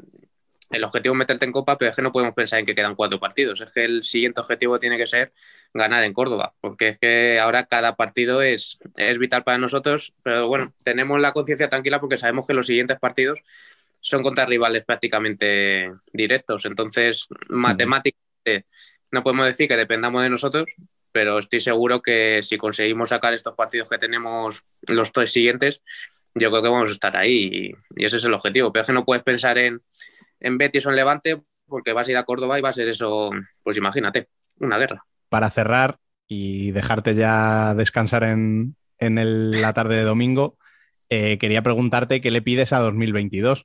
Uh, es complicado, es complicado, ¿eh? Porque, A ver, empieza, ¿no? porque el año la pasado es, complicado. No, a ver, eh, lo que siempre suelo pedir es, pues eh, ahora mismo que estoy lesionado, es tema de, de salud, ¿no? Que a partir de ahí todo lo que sea bienvenido, bienvenido sea. Pero bueno, eh, por pedir que no sea, ojalá pues podamos revertir esta situación y, y conseguir algún título que yo creo que, que es el principal objetivo y después de empezar así, darle la vuelta a todo y conseguir un título y, y conseguir, después de todas las críticas que nos están cayendo, yo creo que, que puede estar muy bien. Escucha, como veo muchas ganas de reivindicarse antes de que le despidas, eh, ¿puedo cambiar? Es que hace un rato Borja ha dicho que lo ibais a jugar en la jornada 15 contra Sota, que esa jornada me, me va a matar a mí del corazón. No, van a llegar clasificados. Bueno. Me he venido arriba, lo siento. Yo lo acepto, pero yo también digo que a mí me gusta que, o sea, las críticas yo siempre he dicho que mientras que sean constructivas, sin falta de respeto y eso, a mí me gustan porque al final a los jugadores nos, nos hacen decir que, joder, coño, que nos están criticando, vamos a sacar esa, esa, esa raza. Entonces, oye, bienvenidas sean y, y es que son necesarias, porque cuando las cosas van mal, van mal, y igual que cuando ganas son muy buenos. Pues bienvenidos sean, hay que acatarlas y, y ojalá podamos darle esa vuelta y oye, que todos los que nos apoyáis y eso, pues eh, podamos celebrarlo luego a final de año. Bueno, pues con ese deseo eh, te doy las gracias de nuevo por estar aquí y bueno, que tengas un feliz 2021 y pases una feliz Navidad. Muy bien, pues nada, eh, igualmente desearos una feliz Navidad a todos, que me daos la enhorabuena, que hacéis un trabajo espectacular, que ya sabéis que por aquí me vais a tener siempre que me necesitéis para charlar un, un ratito, así que nada, a seguir dándole caña y, y ojalá en este 2022 pues seguir dando, dando mucha guerra. Bueno, escucha, eh, hacemos otro paroncito que le estoy cogiendo el gusto a esto, ¿eh? De interrumpir aquí para, para presentar a gente. Que tenemos aquí al, al lobo de la estepa, Ignacio Casillas, ¿qué pasa? Hola chicos, ¿qué tal? ¿Cómo estáis? bien, Eh, bien, joder, hace, hace un frío aquí ya que no vea, que no vea, está todo blanco. Escucha, para el que no te vea, porque como siempre digo, esto es un podcast principalmente, eh, es que se Pero igual, el brillo aunque lo de las estuvieran viendo, gafas, tampoco le vería. tampoco le verías, claro. Ese- se ve el brillo de las gafas y parece ahí una cosa siniestra, macho. O sea, Cuando, cuando te has confiado, voy por detrás y te muerdo ahí la oreja. bueno, no sería lo peor que me pueda pasar. Bueno, ¿qué, qué- qué tal? O sea, escucha, que te pillamos a todo esto. Muchas gracias, tío, que te pillamos recién salido del pabellón. Nada, ya sabéis que es lo que necesitéis, que encantado, encantado de la vida. Sí, justo saliendo ahora mismo del pabellón con la furgoneta de, de vuelta a Varsovia. ¿Qué habéis hecho? ¿Qué habéis hecho? Iba a decir noticias frescas, la gente lo escucha Hemos- el martes. Esto es un domingo, pues habrán pasado dos días, pero bueno. hemos palmado, hemos palmado miserablemente, macho. Mierda, Pero- corta, Rubén. pero sí, sí, hemos, Ah, bueno. hemos palmado 6-4, 6-4. Así es que Vale. acabamos el año malamente. Vaya, hombre. Pues ya no digo nada, me callo. Bueno, dices, acabáis el año, ¿eso quiere decir que ya no tenéis más partidos en lo que queda de año? No. Eh, no, acabamos ya. Hoy era el último partido de la primera vuelta y como paramos por la Eurocopa, pues ya hasta febrero no empezamos la segunda vuelta. Joder, unas buenas vacaciones, ¿eh? Más vacaciones que tú, Rubén. Sí, sí, sí. Ya te digo. Sí, sí. Estamos ¿Tú eres citados el maestro 4 de enero de vuelta. Casi, casi. Mis padres ya sabes que son maestros, así que he aprendido bien la lección. Pues yo le quiero preguntar, ya que nos cuenta, bueno, lo primero, Ignacio, hola, encantada de saludarte, nos seguimos en redes, pero nunca había tenido Hola, opción de hablar contigo. Muy ilusionada, de verdad, de poder hablar contigo. Quería preguntarte, eh, dos meses de parón, porque, bueno, entre los torneos, todas las cosas que tenemos, eh, ¿es beneficioso descansar tanto en medio de la liga? Pues depende, ¿eh? yo creo que a nosotros nos va a venir de miedo, la verdad. Pero normalmente no, normalmente no, porque te corta el ritmo bastante de competición, ¿no? Y sobre todo con las fiestas de Navidad, que bueno, todos sabemos que aunque intentas controlarte un poco, siempre es complicado. Sobre todo cuando vas a casa de los padres a pasar las fiestas, ¿no? Es complicado. Pero sí, en general es un parón que es complicado luego de gestionar. Hay muchos equipos que justo les cogen línea ascendente y, y cortan, ¿no? Ahí cortan el ritmo pero yo creo que, por ejemplo, nuestra situación nos viene bastante bien porque hemos llegado, hemos llegado muy fatigados al, al final. Empezamos la pretemporada en agosto muy dura y físicamente estamos, pues, estamos, estamos destrozados. Así que yo creo que depende un poquito de la planificación del equipo. ¿no? Hay equipos que incluso hacen la planificación para, para un par de partidos antes de la Navidad, que ya el pico de forma empiece a bajar y boom, empezar otra vez pretemporada después de la Navidad. O sea que bueno, depende un poquito cómo los equipos hagan la planificación de la temporada, realmente. Bueno, si no, con ese súper preparador físico que tienen, que da miedete, seguro que no se hinchará mucho a turrones el bueno Ignacio. Aquí, bueno, ya os he dicho muchas veces que, que el físico es, es, la- es lo que predomina ¿no? en esta liga, sobre todo. Entonces, le da mucha importancia a la preparación física en pretemporada. Las pretemporadas son duras, son bastante duras. Eh, se corre poco y se hace mucho ejercicio de, de gimnasio, de, de intensidad. Eh, sueles ganar bastante masa muscular al principio de la temporada. Y bueno, nosotros tenemos un equipo que es bastante veterano, podríamos decirlo, y ya os digo que físicamente hemos llegado ya muy justos, ¿no? Al final, muy justos. Bueno, Ignacio, ¿qué pasa? Últimamente coincidimos Hola, hola. mucho, ¿eh? ¿Qué tal, ¿Qué tal Nano? ¿Cómo estás? Para que se vea la, la polivalencia de, de aquí, los tíos buenos. El otro día Estamos- cortando trajes, ¿eh? Y hoy hablando de la Navidad. Parecemos Ando- Andoni Ferreño, estamos en todos lados, macho. Toma referente viejuno. Sí, esto lo, esto lo ha pillado la mitad de la audiencia nada más, o sea. ¿Qué te iba a decir? Eh, ¿qué plan de trabajo tenéis ahora? Eh, porque sin tanta competición este tiempo, ¿cuánto tiempo van a dejar libre? Pues tenemos que volver el 4 de enero. Yo tengo un permiso especial y vuelvo el 5 porque no tenía vuelos antes, entonces he tenido que adaptar un poco, un poco a, lo que había, ¿no? Empezamos el 4 de enero y ya nos han avisado ahora después del partido que nos preparemos un poquito, una semana de descanso, eh, descanso, puro descanso, sin hacer mucho ejercicio y ya la segunda semana pues correr suavemente, hacer un poquito de gimnasio, mantenimiento, ¿no? Un poquito de movilidad, y luego ya cuando volvamos el 4 de enero vamos a volver a tope, ¿no? Tendremos la primera semana un poco de toma de contacto, tres días, y a partir de la segunda semana entrenaremos todos los días hasta, hasta el comienzo. No, creo que dos semanas, todos los días, y ya la última semana entrenamos tres días y la siguiente ya empezaría la liga.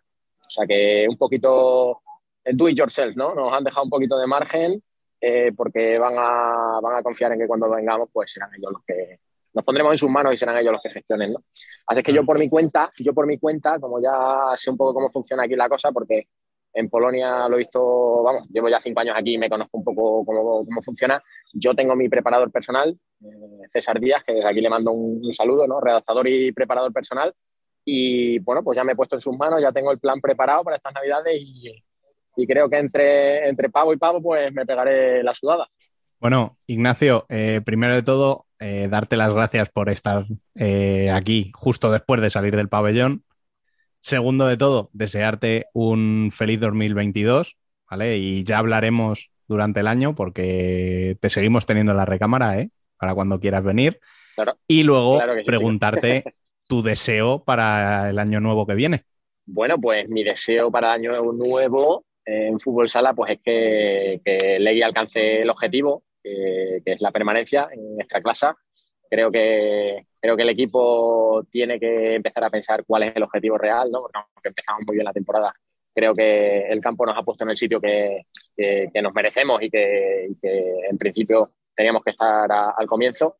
Y bueno, pues, pues conseguir la permanencia, que acabemos en el puesto más digno posible, pero siempre, siempre consiguiendo la permanencia y, y, podamos pensar en ese, en ese proyecto a medio plazo que, que el club tiene con, con, con, la mentalidad de que, bueno, lo conseguimos, ¿no? El primer año. Bueno, yo creo que, que vamos teniendo ya cada vez más sorpresas. Eh, no sé si nos está escuchando por aquí ya el entrenador de Levante, Diego Ríos, muy buenas. Hola, muy buenas. ¿Qué tal? ¿Cómo estás? Pues mira, recién llegado. Bajé a la perra y me duché con el niño, así que ya hice lo que tenía que hacer. Escucha, eh, como ya llevamos unos cuantos invitados y eres el último, eh, lo voy a decir. O sea, eh, el fútbol sala es la hostia. Y la gente, macho, que formáis parte del fútbol sala es la hostia. Porque es que os estamos haciendo unos atracos. O sea, a ti te pillamos, estamos grabando un domingo, aunque lo publiquemos el martes. vienes de Zaragoza, has tenido que sacar a la perra, al niño, tal y todavía sacas un rato para entrar. Eh, Borja, lo mismo, ha tenido ahí que dejar un poco todo lo que estaba haciendo para entrar. Ignacio acaba de entrar directamente del pabellón. Eh, o sea, que de verdad, lo primero sé que queda un poco de pelota y un poco asqueroso, pero oye, en serio, que muchas gracias porque al final, joder, con gente como vosotros es muy fácil hacer un programa. Nada, muchísimas gracias a vosotros. Al final, eh, creo que somos pocos en el fútbol sala y cuanto más nos mimemos, más nos cuidemos todos, creo que muchísimo mejor.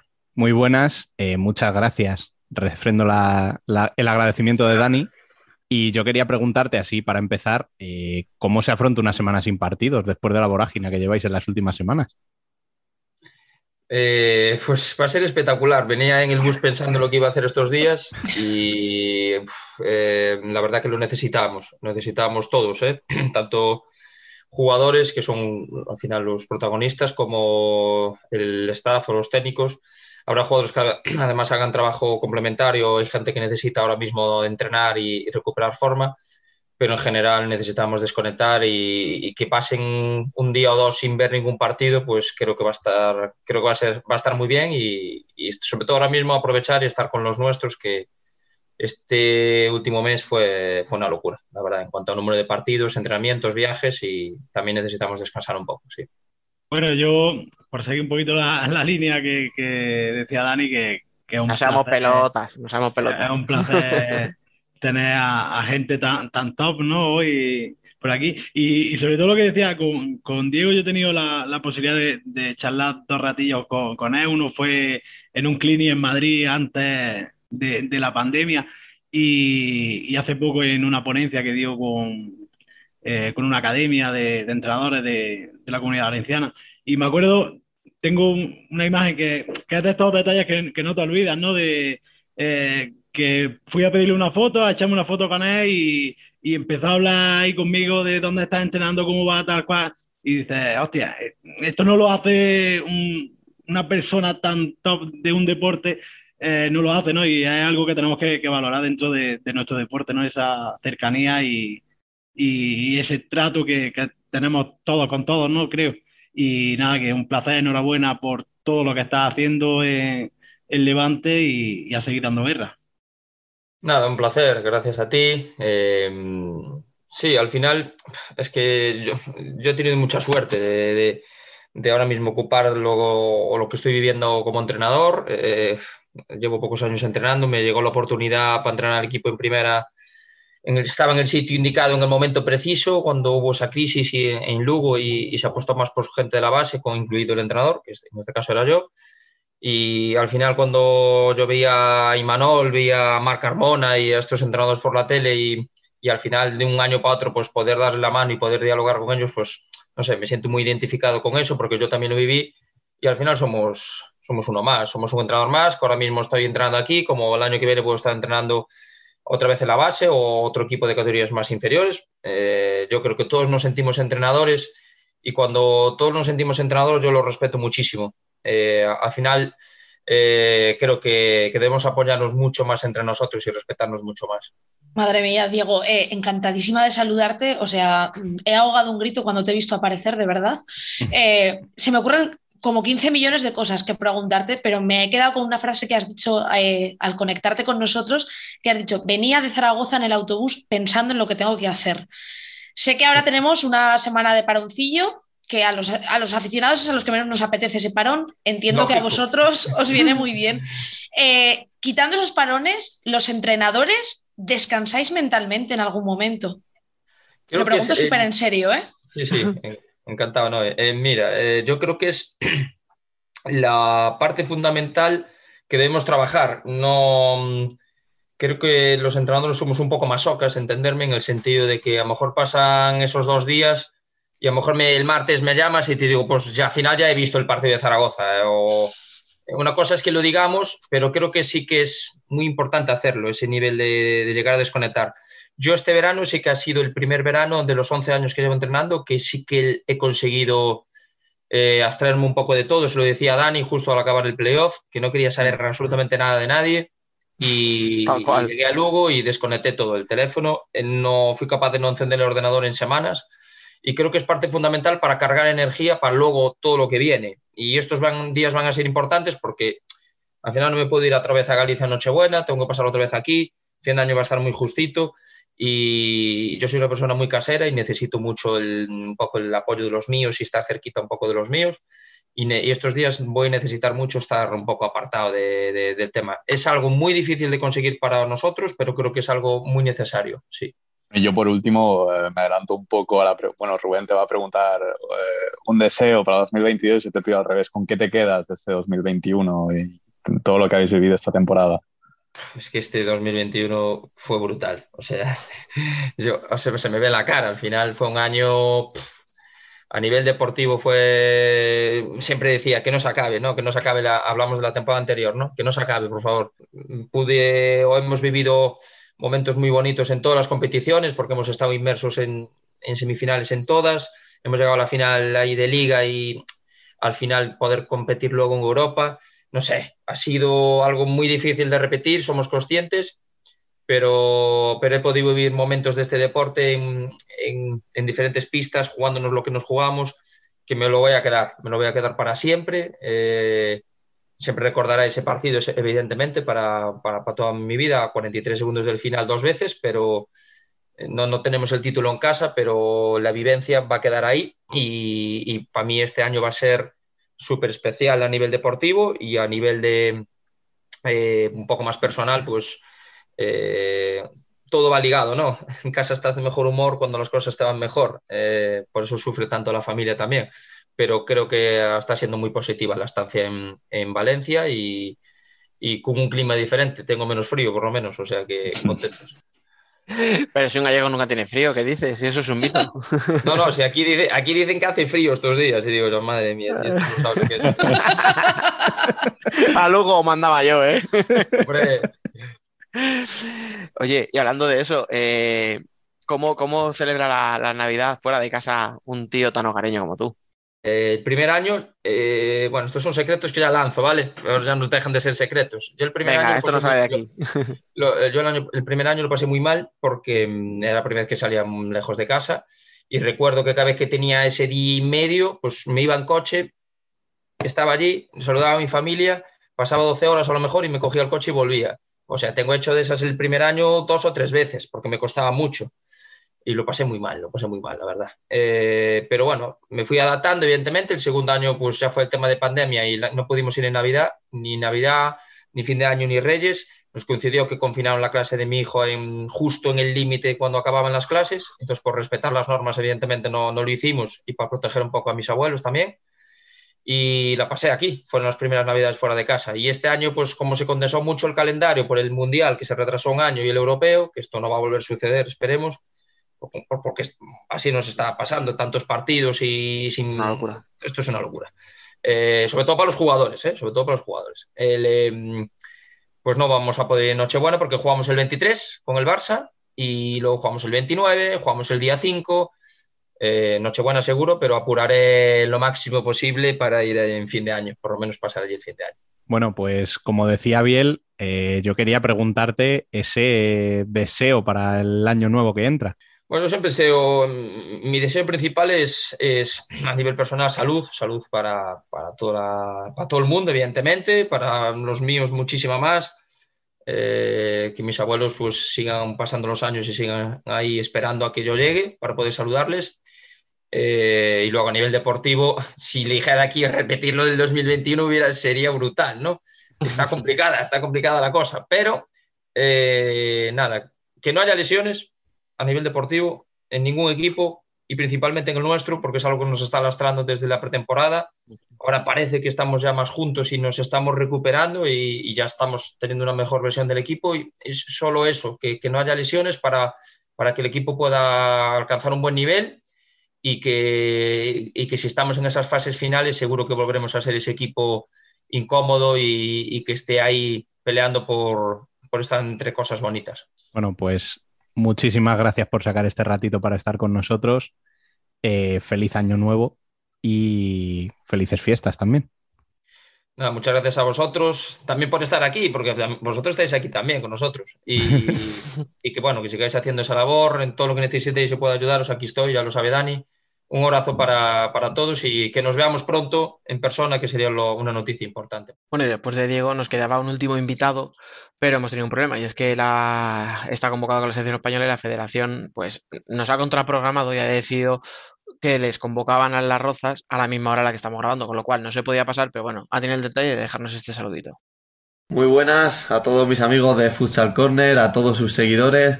Eh, quería desearos unas felices fiestas, unas felices navidades, que, que sea un, un, gran año el que está por venir y, y que tengamos muchos éxitos. Un saludo. Bueno, perdón, perdón, perdón, perdón, porque he dicho que no iba a haber más invitados, pero claro, o sea, cuando te viene, eh, y creo que soy imparcial en esto, el mejor portero de España, pues es que tienes que recibirle. O sea, Ale González, muy buenas, ¿qué tal? Hola, buenas noches. No creo que nadie me peque de favoritismo ni de leches. Yo creo que lo que he dicho es algo totalmente objetivo. No, no se te ha visto el plumero casi. Una pena, ¿no? bueno, ¿qué tal estás? Bien, la verdad es que muy bien. Mira, pasando aquí unos días con mi familia. Eh, es lo que tengo que hacer muchas veces al salir del partido allí en Jaén me vengo para acá y bueno, todo el mundo sabe que estoy ahora mismo separado de mi mujer y mi hija y bueno, pues esto es el, lo que hay que hacer. Este año toca así y, y bueno, esperemos que, que, dure poco y podamos estar juntos pronto, pero de momento pues tiene que ser así.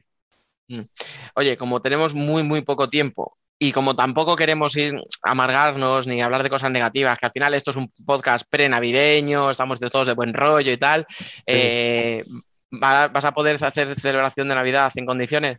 Dime que sí, porque si no, todo lo que acabo de decir ahora no vale para nada. Sí, sí, sí, no.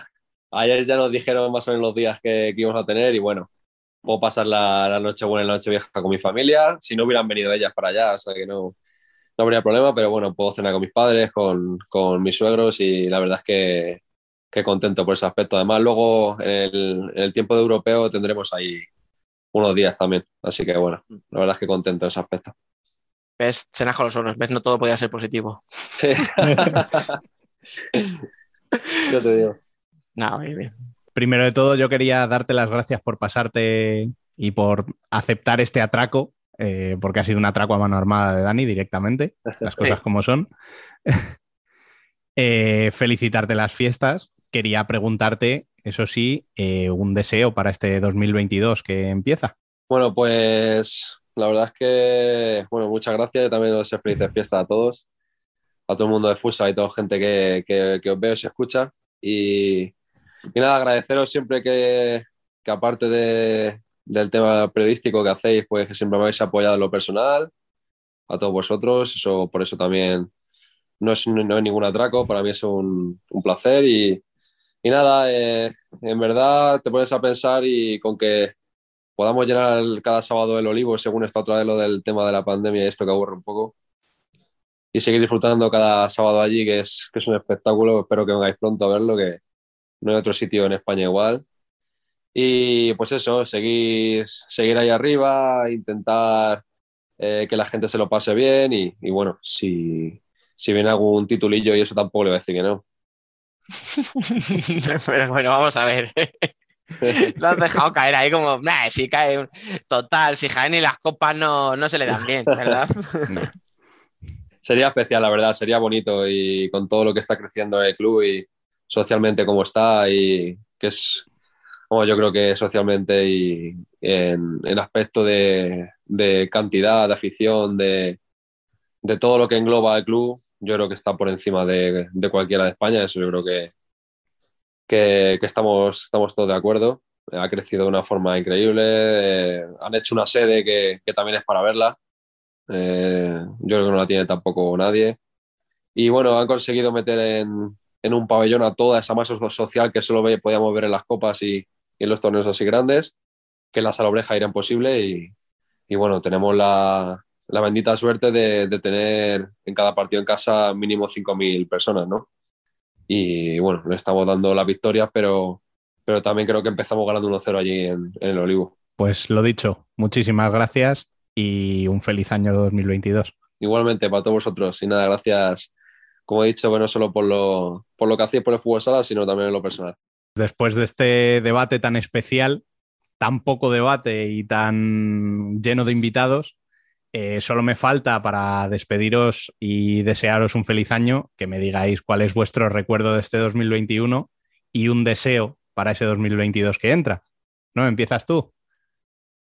Vale, yo mmm, voy a intentar ser breve. Con uno no me puedo quedar, me quedo con la salvación de Rivera al final de la temporada pasada, con la vuelta de Ferran Plan a Rivera para esta temporada desde otro lugar en el club, pero su vuelta, con el debut de una persona a la que le tengo mucho cariño en primera división, Alberto La Huerta, jugador del tercera división de Rivera, que ha podido debutar. Me quedo con el homenaje no merecido que me dio el otro día Rivera y deseo, pido un deseo para el próximo año que es que, que, todos los que somos sigamos estando.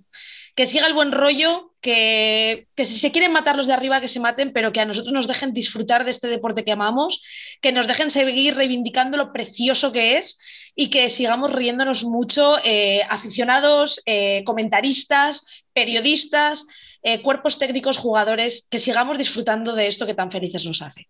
Eh, yo recuerdo, mmm, voy a tirar para mío y me quedo con que al final no sirvió de nada, pero con la temporada histórica a nivel Liga Regular de Palma y el ascenso del Calvia.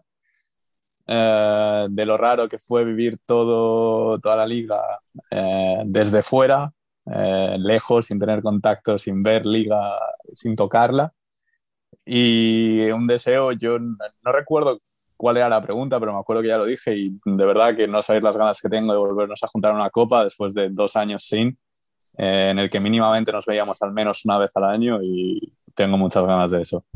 Pues bueno, yo creo que a nivel general eh, la, el mejor recuerdo de, de, este año pues ha sido la, la vuelta de público a, a los pabellones, que, eso acerca lo que dice Biel de poder juntarnos otra vez en una copa y más si este año Jaime pilla cerquita sin que con mi espada podáis contar. Y, y luego eh, a nivel personal, también profesional, pues bueno, aunque ahora no estoy, no estoy en el banquillo, pero bueno, me ha permitido también este año ver o aportar mi granito de arena al fútbol sala de otra manera, con esto de los cursos, las charlas, las ponencias, que también me ha hecho salir un poquito de mi zona de confort y la verdad que, que es muy agradable y me, me, siento muy orgulloso de lo que estoy haciendo, la verdad. Y como deseo, pues que se, agar, se acaben estas malditas guerras que tienen entre organizaciones y que a los entrenadores nos dejen trabajar en libertad, que regulen de una puñetera vez los títulos de entrenador, que los académicos también somos entrenadores, que porque no le haya entrado el dinero a la federación, nadie me va a decir que no soy entrenador y que eso lo tienen que arreglar ya. Bravo. Aplaudo. Eh, pues nada, a ver, a nivel, a nivel deportivo, pues me quedo, no vamos a ser tontos, me quedo con el, con el año de Inter, es verdad que se quedó fuera de la Champions y tal, y te deja un regusto amargo porque es lo último y que ahora no está muy bien, pero joder, eh, yo sé las ganas que había en ese grupo de reivindicarse, de todo lo que se había dicho, no voy a volver otra vez, ya hablamos en su día mucho, mucho de eso, y me alegraron mucho esos títulos porque esos jugadores necesitaban demostrarse y demostrarle a la gente que podían. Y al final, eh, obviamente, si voy todos los fines de semana a un mismo pabellón, a esos jugadores quieras que no le vas a coger más cariño que al resto, no por nada. Tengo la suerte de conocer a muchísima gente de muchísimos equipos de primera, de segunda, femeninos, eh, de fuera de España. Toda esa gente es maravillosa. O sea, es lo que decía hace un momento con, Diego. Eh, pero obviamente siempre lo que te toca más de cerca pues te hace más ilusión. Entonces me puedo quedar un poco con eso. Obviamente en lo personal pues me quedo con dos cosas, dos detallitos muy tontos. Eh, en septiembre lanzamos una guía del Mundial que creo que era muy arriesgada por muchas circunstancias. Primero porque nunca se había hecho algo por lo que se cobrara en fútbol sala. ¿Vale? O sea, eh, dar el paso de cobrar, aunque sea un euro, que es un precio muy simbólico y tal, pero cobrar por una guía digital mm, para una cosa tan concreta como un mundial era arriesgado y la gente respondió muy bien. Entonces, eh, era muy difícil, eh, como nano, tuve que salir de la zona de confort, o sea, yo lo que me gusta es escribir, no, no hacer diseño ni mierdas de esas, pero bueno, creo que quedó bien, la gente respondió muy bien y me quedo, ya os digo, con eso. Y hablando de cómo respondió la gente con eso, pues tengo que hablar del libro, o sea, obviamente. Eh, la acogida ha sido brutal. Eh, claro, efectivamente, yo vengo a hablar del libro. no, pero de verdad, yo a la gente solo le puedo dar las gracias por lo que se han interesado, por, todas las, los, mensajes de WhatsApp privados en todas las redes, etcétera. Eh, gente que me ha parado en un pabellón y me ha dicho, tú eres Dani, no, que el del libro, no llevarás uno encima porque quiero. Hostia, eso me parece brutal. Alguno incluso te hace algún regalo, o sea, cosas que son la hostia, de verdad. Y, y entonces, cuando tú haces esto desinteresadamente por el fútbol sala, y recibes algo a cambio sin esperarlo, es el doble de gratificante. Primero, porque siempre se agradece algo y segundo, porque no esperas. Porque muchas veces aquí hablamos y yo hablo en, los debates muy relajado porque creo que no nos está escuchando nadie. Luego te das cuenta que sí, que te escucha mucha gente y eso también tiene sus cosas buenas y sus cosas malas. Alguna hostia me ha caído, merecida, probablemente. ¿Pero por qué? Pues porque estoy tan relajado, estoy aquí entre amigos hablando de fútbol sala, que es lo que llevo haciendo toda la vida, y no me doy cuenta ¿no? de que al otro lado hay mucha gente que nos escucha. Entonces, que no me voy a poner nostálgico, pero que muchas gracias a todo el mundo por, por este añito que nos han dado y que en, en, el 2022 seguiremos dando guerra. Y por cierto, hablando de Jaén 2022 y de la Copa y de las ganas que tenemos de juntarnos, eh, vais a flipar la resaca emocional y etílica, por qué no decirlo, que voy a tener después de esa Copa. O sea, va a molar muchísimo, pero cuando volvamos va a ser una opción que no me lo quiero ni pensar. Bueno, eh, en mi caso, a nivel deportivo, lógicamente estoy contigo, Dani. Eh, esos tres títulos, sobre todo el de, el de la Supercopa, que además pude vivir allí, eh, yo creo que fue muy, muy, muy especial. y luego a nivel personal, este año ha sido tremendo a nivel de experiencias. O sea, ¿quién narices me iba a decir a mí que yo iba a ver fotos mías en, en Twitter de determinados equipos, que yo iba a acabar haciendo de speaker en partidos de Inter? O sea, ha sido un año a nivel personal y de experiencias tremendo con el, con el fútbol sala. Y como, deseo para el año que viene, pues eh, seguir sumando experiencias. Sea, realmente yo creo que es lo único que, le puedo pedir al año que viene. Salud y experiencias, ni más ni menos. Y con esto, pues os doy las gracias a los cuatro por haber pasado por aquí. A ti, Dani, te escucho ahora en un segundo en, en femenino, ¿verdad? Hombre, escucha, si esto ha molado, eh, personalmente, por lo que me toca, eh, vamos, no sé si va a ser mejor o peor, pero va a ser también muy bonito lo del femenino. Uy, que me lo veo venir. Hombre, ya te digo, cualquiera. Biel, eh, a ti te despido ya esta semana, ¿no? Suficiente por hoy, ya, ya he cumplido o ya doy por cumplida mi participación. Y a vosotros, Nano, muchísimas gracias por pasarte, como siempre. Nada, la, gracias a vosotros, ya no solo por, eh, llamarme, eh, sino por, eh, por este regalazo que, que, nos habéis hecho hoy. La verdad que, que ha sido un placer tener a toda esta gente por aquí y, y compartir pues esta pasión. Y bueno, son al final, ¿no? Cuando analicemos todo el camino, ¿no? Cuando ya dejemos esto un poquito, pues todas estas cosas son las que te vas a llevar y te vas a quedar con ellas. Así que nada, un placer y que, que paséis felices fiestas. Bueno, eh, nos veremos antes por Madrid, así que ya no- nos felicitaremos en persona. Bien, bien, eso me gusta. Y a ti, Noé, pues lo mismo, darte las gracias por haber pasado este ratito con nosotros y nos seguimos escuchando el año que viene. Como dice Nano, gracias a vosotros por permitirme estar aquí, porque me hace súper feliz y sobre todo por lo de hoy, porque ha sido la hostia. Muchísimas gracias a vosotros y a disfrutar mucho. Os daré la pelmada en, en Navidad por WhatsApp y os mandaré besos, amor, fotos mías vestida de elfo y eso. Y eso no me lo pierdo.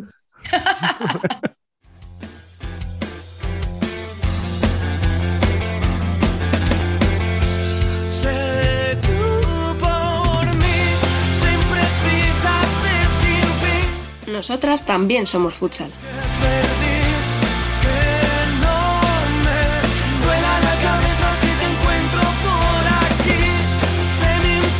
Y seguimos cerrando el 2021 por todo lo alto, no por la presencia de Dani, que ya sabéis que se apunta a todo, no hay forma de sacarlo de aquí, eh, ni tampoco porque esté aquí nuestro equipo médico habitual. Alba Herrero, muy buenas. Muy buenas. Y Franca, que también bienvenido. Muy buenas. Si no, porque es que hoy eh, contamos con una visita especial, pero bueno, la hemos pedido que espere unos minutillos en el banquillo, eh, porque antes tenemos que dar un repaso a la Copa y a la Liga. Em, recordemos que si había jornada en primera femenina, pero luego la competición se detiene hasta el 8 de enero, que volverá con la Copa de la Reina y la jornada de octavos, ¿verdad, Dani? Eso es, sí. eh, tuvimos Copa de la Reina entre semanas, Liga el fin de, volvemos a tener Liga el siguiente fin de, luego paramos tres semanitas y volvemos con Copa, con los octavos, que serían eh, igual a partido único en casa de, del menor clasificado, si es de segunda o, de, o por sorteo, en caso de dos primeras. Perfecto, bueno, pues vamos a empezar por lo más lejano que nos queda, que es precisamente la Copa. Eh, decíamos en las noticias que, ca- que cayeron Peñas Plugues, eh, Móstoles y se ha suspendido el Juventud contra Castellón por COVID. ¿Os sorprende alguna de las eliminaciones? Aparte, A, a mí Móstoles. Sí. A ver, eh, yo creo que esto es una historia muy típica, ¿no? Equipo que está peleando por el descenso, no sé qué, ¡pam! Cae en copa con un equipo de inferior categoría. Yo creo que eso está normal. Eh, lo que pasa que también es verdad que, claro, eh, en masculino hay varias jornadas, son entre semanas, se te acumulan los partidos, pero esto es distinto. O sea, esto es distinto, me refiero, porque acabamos de decir que la siguiente jornada de copa es octavos, es un fin de semana y es justo después del puente, o o sea, de las vacaciones. Quiero decir que Peña va a estar, va a jugar la semana que viene y va a estar un mes. Bueno, no sé. A lo mejor le viene bien tener un mes entero de preparación si, si creen que el problema es un tema físico o yo qué sé, si quieren hacer algún cambio de subir a alguna chica, lo que hablábamos hace unas semanas del filial y tal. Bueno, a lo mejor les puede venir bien tener una semana más de preparación. Pero bueno, yo qué sé, con todas las navidades no creo que se hayan dejado ganar. Lo que pasa que, bueno, demuestra cómo están ahora mismo, en qué momento están. Sí. Yo creo que además. Yo creo que- eh, Yo creo que hasta les viene bien la eliminación. Fíjate lo que te digo. Es que esas eliminaciones nunca sé hasta qué punto te pueden ayudar. a nivel de físico puede que sí, pero a nivel mental, Claro, es que el tema, en el tema anímico decir, joder, es que ya ni a un segundo le ganamos, ¿sabes? No sé. Es lo que decís, depende, depende de cómo esté peor el equipo, si está peor físicamente o no. Sí, es co- como por ejemplo a Móstoles. A Móstoles también creo que le viene bien, fíjate. Porque con los problemas que tiene siempre de, de plantilla y lo cortita que la tiene, yo creo que esto les viene de maravilla. Sí, pero es lo que dice, es lo que dice Dani, que al final el siguiente partido es el 8 de enero, que llevas descansando todas las navidades, entonces no sé hasta cuánto influye. Igual las siguientes, las siguientes mm, eliminatorias todavía, pero a 8 de enero igual hasta te viene bien tener un partido en vez de descansar ese fin de semana. Precisamente es que sé que es el 8 de enero porque lo he mirado por el tema de Móstoles y el tema de la, de la rotación. He pensado lo mismo. He dicho en un principio, bueno, estas a lo mejor hasta le viene bien porque, oye, mira, así no tienen más, o sea, no tienen más sobrecarga de partido. Pero es que he dicho, espérate, vamos a ver cuándo juegan. Y he dicho, ah, pues es que no hay sobrecarga como tal. Entonces yo creo que es, a ver, al final es por penaltis, o sea, es mala suerte. Lo que pasa que lo que tú como equipo de primera, que encima estás muy bien jugando en liga, lo que no te puedes permitir Claro. es llegar a penaltis. Exacto. Ese es el key de la cuestión. Pero también dar en cuenta que los equipos de segunda van, es su partido. O sea, ellos sí que no tienen nada que perder. Entonces, van a hacer el mejor partido que, que hagan en su vida, que puedan hacer. Mm. Eh, por ejemplo, Urense pasó, pero pasó de milagro contra las ciudades. Sí, Igual hay varios- de otro, de otro equipo que, que- que- que no pasaba. Eso es un derby con muchos, mucho y muchos juego. equipos, muchos equipos de primera sufrieron.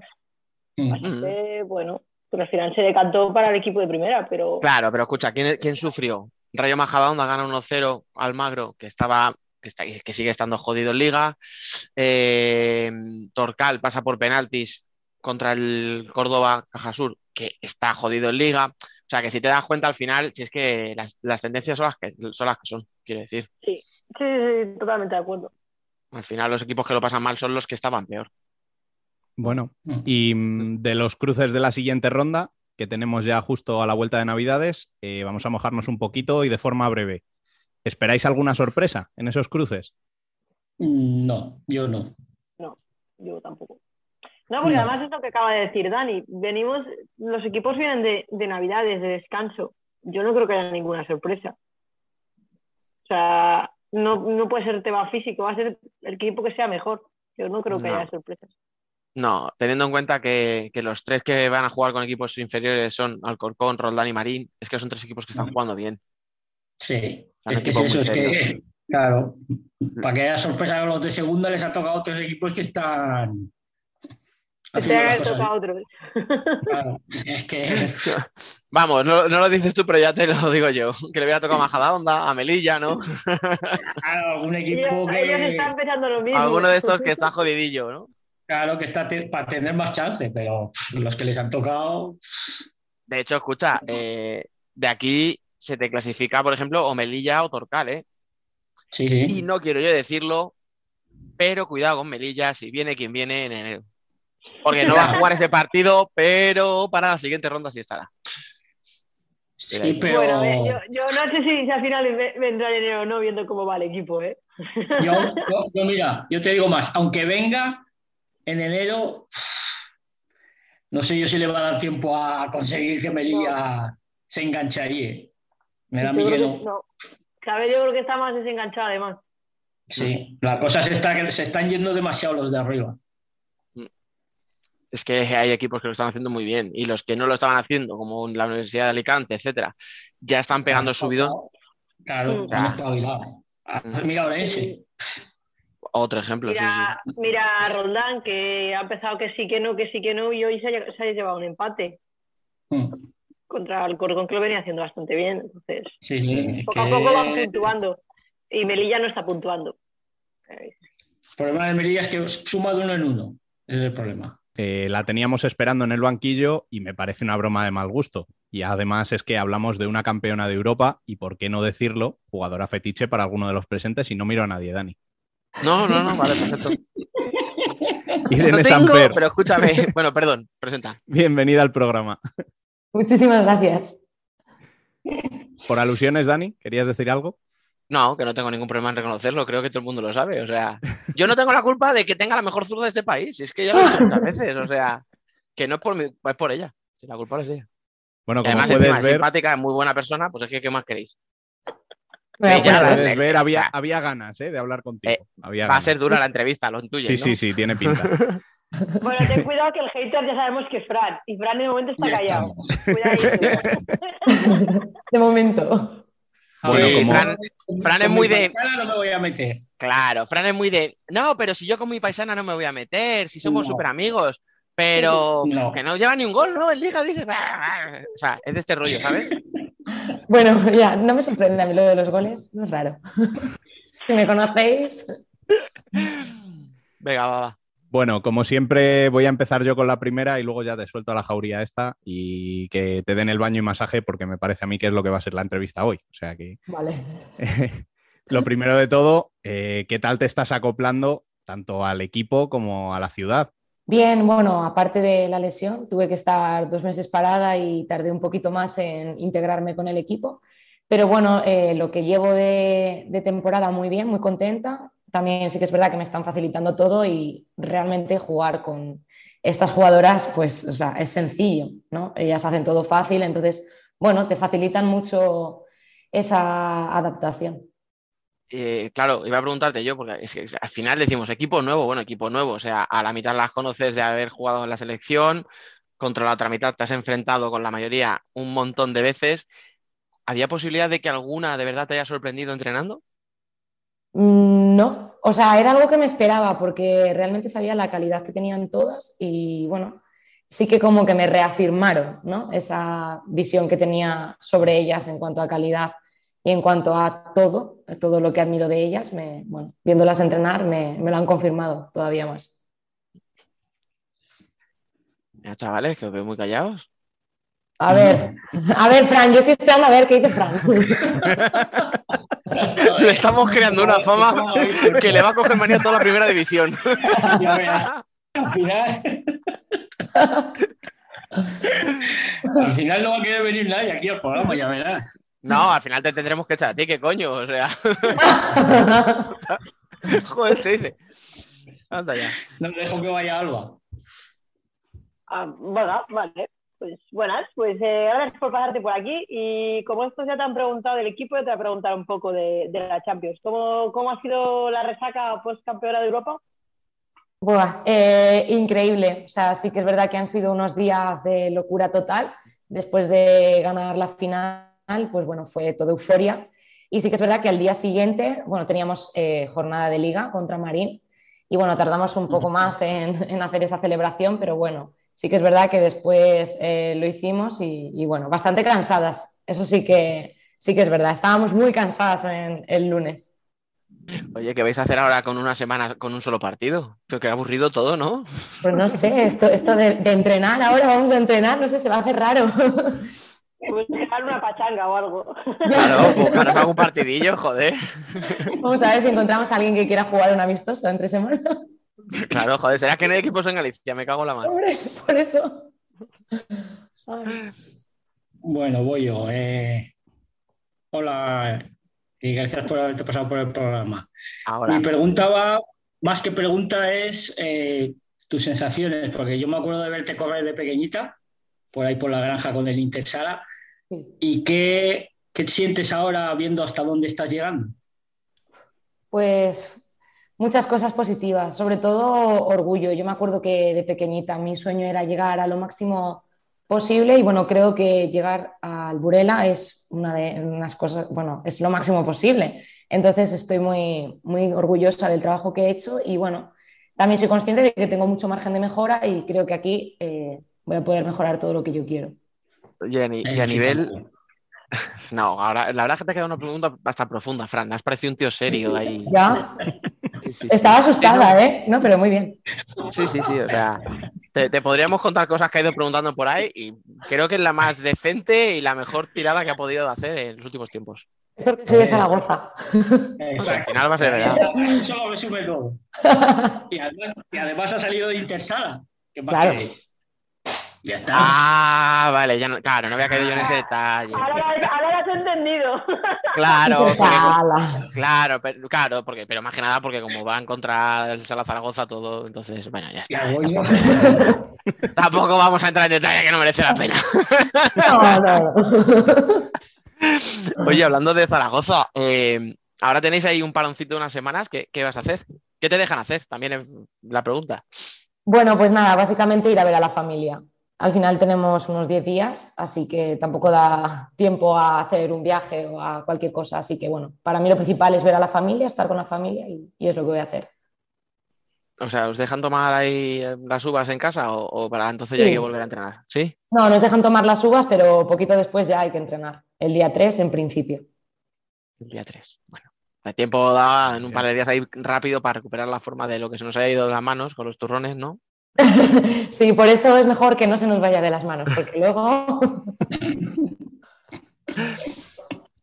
Oye, hablando de eso, eh, te iba a preguntar una tontería. O sea, el tema de la Copa, que estábamos justo ahora antes de que entraras hablando, ¿no? De si hay equipos tipo eh, Juventud, ¿no? Que la tira o no la tira. Digo Juventud, perdón, eh, Peña. Peñas. Plugues, que sí que perdió, el Juventud no ha jugado. Eh, si la tiran o no la tiran, si les interesa más seguir o no seguir por el tema, ¿no? De centrarse en la liga que están abajo. Eh, tú que lo has vivido la parte, eh, vamos a decir, intermedia, ¿no? Porque en Alcorcón, ¿no? Al final sí que era un objetivo, pero bueno, no, no es un favorito, pero bueno. Ahora eh, se nota mucho la diferencia a la hora de afrontar un partido cuando estás en un equipo que aspira a todo. O sea, esa presión, aunque sea el partido, el primer partido contra un equipo de segunda, etcétera, ¿se nota la diferencia? Sí, se nota mucho la diferencia. O sea, aquí todos los partidos parecen una final. Entonces, bueno, siempre quieren dar el 200%, siempre te exigen ese 200% y es algo que ves tanto en un partido de liga como de copa, como en un amistoso contra un equipo de tercera división. Bueno, eso está bien. Sí, a mí me gusta. Yo te iba, te iba a preguntar yo ahora, ¿cómo ves al Corcón? Pues yo lo veo bastante bien. Creo que este año tienen un planteamiento que está bastante claro. Eh, juegan de cuatro y creo que lo han asimilado muy, muy bien. Sí que es verdad que se nota la falta de pívot o de gol que había con Vanessa Otelo, que era una jugadora muy determinante. Pero bueno, creo que todas han dado un paso adelante, que era lo que yo creo que hacía falta. Y bueno, están teniendo muy buenos resultados. Escucha, eh, yo no, yo no sé si a ti eso te pasa, pero yo me acuerdo un día hablando allí en los cantos con Piru, que nos decía, joder, a ver si nos dejan ya de preguntar por Van y por Irene todo el puñetero día, que ya se han ido hace cuatro meses, que estoy harto de que todas las semanas, no, claro, es que sin Van sin Irene. Oye, decía, qué pesados sois todos, coño, ya, ya está bien. Yo no sé si eso también a ti te ha pasado, que te, que te vayas a un pabellón y te digan, ay, fíjate lo que has dejado, bueno, ¿y tú qué tal aquí ahora? O sea, to- ¿todavía sigue siendo la novedad o, ya, ya eres una más? No, sí que es verdad que de momento sigue sorprendiendo. Eh, cuando la gente me ve, todo el mundo, qué raro verte de naranja, qué raro verte con otra equipación que no sea la amarilla. Y bueno, sí, o sea, yo creo que al final es algo que choca, porque llevaba tantos años en Alcorcón que, bueno, creo que hay muchas personas que todavía no lo asimilan. Y, pero bueno, a mí ya te digo, no me molesta, para nada. No lo asimilan, díselo a Piru. Bueno, Piru ahora tiene que estar muy contento que las chicas lo están haciendo muy, muy bien. Sí, sí, no, sigue igual. Hoy, hoy han estado a punto de expulsarlo otra vez, o sea. Ya, ya. Ven, venga, Fran, que va saliendo, va. Venga, que Fran está calentando, va. No, no, Hoy, hoy estaba Piru en su salsa, ha tenido un tiempo muerto que estaba, era, era auténtico. Sí, auténtico Piru. Oye, y hablando de, hablando de, hablando de liga, eh, mm, bueno, voy a preguntarte primero, o sea, ¿es culpa de la maratón de partidos lo que hemos visto en, en Málaga? Eh, ¿es que Torcal lo hizo muy bien y os sorprendió? ¿Es que tuvisteis un día mal? O sea, mm, ¿a, a- a qué achacas? Que al final los lleváis los tres puntos y habéis- tenéis la racha inmaculada, ojo, cuidado. Pero es verdad que costó más de lo que cabría esperar, a lo mejor. Sí, yo creo que fue una mezcla de todo. O sea, bueno, creo que éramos conscientes de que Torcal, a pesar de ser un equipo recién ascendido, es un equipo muy físico. Tiene jugadoras con mucha calidad y, y, bueno, no tienen miedo a la hora de hacer un uno contra uno o en aprovechar todas las contras que tienen. Entonces, bueno, era un factor que, que, bueno, que creo que nos pasó factura. O sea, ese nivel físico, nosotras sí que es verdad que se nos nota un poco el cansancio acumulado. No es excusa, pero bueno, creo que fue un factor que nos influyó.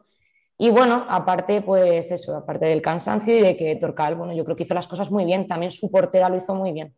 En la segunda, en la primera parte no salimos muy bien, eh, sí que hay que admitirlo, ya quitando todo, no salimos bien y, y, ya está, pero en la segunda parte creo que la portera suya hizo muy buen papel. No, la, la portera se salió en la segunda parte. yo estaba flipando. Le, saca, le, sacó una no sé a quién, el, a, a, a Filene puede ser, o a Cami de portero jugadora con la cara. Ah, Silene, sí. Wow. Y a Emily también un regate, es más, la regateó y con el pie sacó el balón. Yo decía, madre mía, no entra. Oye, hablando de Emily, o sea, de verdad, ¿qué desayuna esa chica? Pues estás la con ella verdad, ahí la ves todos los días? ¿Qué hace? Eh, pues desayuna café, o sea, ya te digo, yo, yo desayuno lo mismo y, y no, no pasa nada, ¿sabes? Digo, o sea, algo me está escondiendo, pero todavía no sé el qué, no me lo quiere decir. Y hay una cosa, tío, que es que dices, queda un minuto, y, o sea, y es que de verdad, o sea, es como, es como en la NBA darle un balón a Curry, ¿sabes? En el último minuto, y dices, Sí. pues te la va a clavar, o sea, tío, es que de verdad jugar con, con trampa, tío, no vale. Ya, ya, yo, yo no puedo decir nada, yo estoy encantada. Oye, por cierto, ¿es zurda o es diestra todo esto? ¿Lo sabemos o todavía no? Diestra, pero vamos, o sea, por decirte algo, ¿sabes? Por disimular, ¿no? Sí, por Yo creo disimular. que hay partidos que lo ves fácil y dice, voy a tirar solo con la zurda, venga, para compensar. Sí. Yo ya le he dicho que pare de tirar con la zurda porque al final me está haciendo competencia y no quiero eso. Ojo, claro. A ver si me voy a poner yo de pivot. No, no te veo. ¿eh? Ya, yo tampoco, la verdad. Me Cachis. Me estoy, me estoy imaginando a la pobre Elena Aragón diciendo, otra zurda más, venga, lo que me faltaba. Basta ya las zurdas. claro, joder. Ay, Dios mío.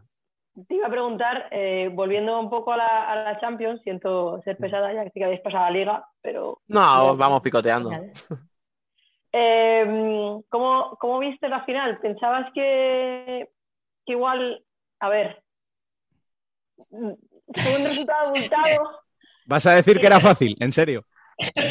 No, no, no, no era fácil, pero parecía fácil. Probablemente lo, lo hicieron fácil, pero me refiero, desde dentro también parece igual de fácil que desde fuera. Buah, estás No. pisando un charco, Alba. Yo, yo lo entiendo, ¿eh? O sea, es más, muchas personas me, han preguntado, me han preguntado eso. También pasó cuando jugamos el europeo con la selección, que todo el mundo pensaba que, bueno, que era muy fácil porque ganamos con resultados muy amplios, pero para nada. O sea, desde dentro se vivió como, no sé, como si fuéramos empatadas hasta el último segundo. Y vamos, hasta que quedaban 10 segundos, nadie lo celebró. O sea, ya sí que cuando quedaban 10 segundos empezamos a saltar y todo eso, pero como que no del todo, ¿sabes? Pero yo creo que sí, nada, hicimos las cosas muy bien y, y por eso hubo un resultado tan, tan amplio. Y luego, pues Emily volvió a aparecer con tres goles. Ah, Entonces, pues bueno, yo qué sé, eh, haciendo pero trampa. escúchame, uno regaladito. Ah, ya, ya, ya se lo dije que Eh. de allá. O sea, eh, esa jugadita en banda ahí, ese balón ahí, ah, venga, empújala, te la mete hasta Rubén, no sé, imagínate, ¿sabes? Ya, incluso yo con No la creo, diestra no lo creo, meto. ¿eh? Ya te lo digo Bueno, que tampoco no. nos pasemos, Irene, tampoco nos pasemos, ¿eh? Yo con una- ese balón lo podría meter. Oye, ¿cuántos goles han metido con la derecha? Si a lo mejor está llevando la cuenta, ¿no? Pues la verdad es que no, porque como no son muchos, yo creo Por que no llegan ni a tres. Con la selección metí uno en el europeo, con la diestra. O sea, En la- que en la yo semi. me quedo con ese. Es verdad. Luego el hater es Fran, o sea, ojo. No, pero yo tiene- ¿Ves? ¿Ves? eh, le pongo picantito esto, hombre, para que sea divertido. Ya sabes que donde hay confianza. Estoy acostumbrada, ¿eh? O sea, que el tema de la diestra ya lo tengo asimilado. Claro, joder. Mira, ahora que, que hemos hablado de la selección, ¿esperabas volver tan pronto? Después de. No. Porque fue reaparecer de la lesión Nada, ya los dos días. Sí, eh, no me lo esperaba para nada. O sea, pero para nada. Me quedé muy sorprendida cuando vi mi nombre en esa lista. Pero bueno, sí que es verdad que cuando llegué allí, eh, me, bueno, fueron muy comprensivos conmigo. Ellos sabían la situación que había tenido yo, porque sí que es verdad que estuve hablando con ellos prácticamente todas las semanas y eran conscientes de todo lo que estaba haciendo. Pero bueno, eh, yo creo que me costó integrarme a nivel físico, pero bueno, con la ayuda del cuerpo técnico y de las jugadoras me lo pusieron más fácil. Y luego en el partido, sí que es verdad que a nivel físico pues no, aguant- no aguantaba lo que solía aguantar, pero bueno, eh, me sentí bien y volví a recuperar un poco la confianza, que creo que era lo que me hacía falta. Oye, ahora que hablamos de la selección, eh, por, por- por números, vale que perdisteis el amistoso contra Portugal, que por cierto ahora, ahora podemos ir un poquito por ahí, pero eh, estás en la plantilla del equipo que ha ganado los últimos ocho títulos en juego, estás en la selección que es favorita para ganar la segunda euro después de ganar la primera. O sea, tía, ¿qué se siente estando en las dos mejores plantillas, eh, vamos a decir, de Europa y, sabiendo eso, lo, caro que es tener minutos en un sitio así? Ya. Pues para mí es una felicidad inmensa, por lo que dices también. Al final tener minutos en equipos así es muy complicado, eh, porque al final estás con jugadoras de muchísimo nivel. Bueno, para mí prácticamente todas son referentes, o sea, de todas admiro algo. Entonces, poder tener minutos ahí es pues todo un orgullo. Y es algo por lo que trabajo día tras día y por lo que luego, cuando tengo esos minutos, termina el partido y, bueno, a pesar del resultado, pues siempre pienso para mí misma, qué, qué afortunada soy. Porque no es fácil, no es nada fácil. No. Mm, Oye, hablando, y ahora ya sí, eh, te, te pregunto eso, por el partido de Portugal. Claro, eh, siempre se dice, ¿no? La típica, yo creo que también lo decimos un poco todos eh, cuando llega. No, de las derrotas se aprende más que de las victorias. Realmente, ¿qué se saca de un partido contra Portugal que empatáis el primero y perdéis el segundo? Pues yo creo que realmente sí que es verdad que aprendemos más. O sea, las derrotas contra Portugal no son derrotas normales. O sea, para nosotras es algo que va más allá de simplemente haber perdido un partido. Entonces, bueno, creo que sobre todo aprendimos eh, que tenemos que ser más pícaras. Portugal es un equipo que muchas veces cuando no puede a nivel técnico-táctico va a lo físico y a los golpes. Sí. Entonces, es algo que nosotras no tenemos, no tenemos esa característica de ser tan agresivas y sí que es verdad que en esos partidos hay que ser muchísimo más agresivas de lo que somos. Y se ve reflejado, o sea, si ves el partido, ves que nos dan por todos lados y nosotras eh, no, porque no tenemos esa característica. Claro, pero ¿Os dais, ni el... os dais cuenta? Perdón, Dani, perdón. No, di, di. No, te iba a decir que os dais cuenta que es lo mismo que hace dos semanas nos contaron Irene y Laura, que el problema Sí. había sido que a nivel que tenían que haber espabilado más en ese sentido, que a nivel de faltas y tal. Entonces, bueno, eh, yo creo que igual en esa derrota sí que has aprendido a cómo tienes que jugar de cara al europeo. Porque al final Portugal va a ser la selección a batir. Exacto. Como, no- como nos dijeron ellas, tú también te has encontrado moratones con nombre y apellido portugués. Total, además de, de una jugadora en concreto, que, que hasta sueño con ella. ¿Quieres mandarle un recuerdo ahora, felicitar las fiestas o algo? Pues mira, mejor que no. No que se la tiene que encontrar más adelante. Déjalo. Espere- Esperemos, esperemos. Que escucha, de todas formas, ese tipo de juego eh, para España es difícil, porque al final por físico pocas jugadoras tenemos que puedan ir a la batalla, al choque, etcétera. O sea, Dani, que con lo pequeñita que es, en el pivo te aguanta lo que sea, o sea, vale, las hermanas Córdoba a lo mejor físicamente son tal, pero claro, eh, el resto mm, es que no podéis ir a lo mejor a ese tipo de juego, ¿no? Claro, yo creo que eso es lo que nos pasa eh, prácticamente todos los partidos, que vemos que a nivel físico, por mucho que vayamos fuertes, imagínate, pues un duelo eh, mío contra Carla Vanessa, una jugadora de casi dos metros, que, ¿sabes? Entonces, claro, realmente no. Ya va saliendo lo que es. Pero sí que es verdad que igual el codo, pues esas picardías, pues sí, igual a nivel de choque, ¿no? Pero de meterle un codo y decir, aquí estoy yo y me vas a pegar, ¿vale? Pero tú también te vas a llevar una. Sí que hace falta a veces. Tengo, ganas de ver el próximo partido. ¿eh? Va, va a estar muy interesante, yo creo. Me da que hay alguna cuenta pendiente. No, Sí, o sea, sí, sí, sí. sí. Además, además, las portuguesas saben que es la forma más fácil de conseguir, de conseguir llevarse el partido, porque después del europeo, el primero, encima les ganamos ahí en su casa. Eh, es yo que eso jode, ¿eh? Muchísimas ganas. Joder. Es ¿eh? Se nota, ¿eh? Se nota muchísimo. eh, yo creo que hay muchísima rivalidad y también te diría un poco de odio. Se Sí. nota, se nota muchísimo en el partido. Es mutuo, ¿eh? Pero yo creo que más por su parte. Pero es normal, o sea, Sí, sí, sí. nos hace- o sea, quiere decir, Pero, cuando tú, si tú juegas es contra alguien y sistemáticamente te gana, Sí. hay un punto en el que dices, mira, yo no te voy a ganar, pero te voy a poner la pierna mirando a Cuenca, o sea, Exacto. ¿sabes? Es que Sí, sí, encima vas a su casa, que se celebra allí y lo celebran por todo lo alto y ganas, y tal y como ganamos, o sea, es normal. Sí. Yo recuerdo que en la celebración fuimos a, a un bar después de cenar y bueno, los dueños del bar nos dijeron que ni se nos ocurriera cantar campeonas de Europa porque si no nos echaban. O sea, imaginaos cómo estaba el ambiente. ¿Y no lo cantasteis entonces? Sí, luego lo cantamos, lo cantamos. Y dijimos, "Oye, pues si nos echan, pues nada. De portadas. después, después de cenar ya, ¿qué más nos da? Ya, qué Sí. Bueno, conclusión, que España campeona de Europa otra vez, ¿no? Eso, eso. Yo, vamos, no tengo otro objetivo que ser campeonas otra vez. Nada, por terminar el abuso, ¿no? Le ha cogido el Claro. gusto. No. Es que una vez pruebas eso ya no quieres dejarlo, ¿sabes?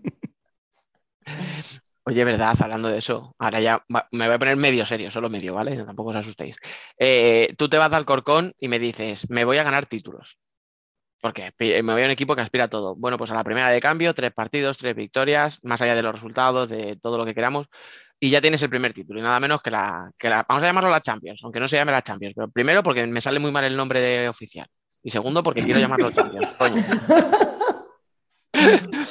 Eh, ¿cómo lo, cómo- o sea, ¿cómo es todo? ¿Cómo es todo? Desde que sabes que se va a hacer el torneo, desde que ves el vídeo este promocional con Peque, cuando habláis de vosotras, cuando os dicen cómo va a ser, cuando enteráis que los que este no se presenta.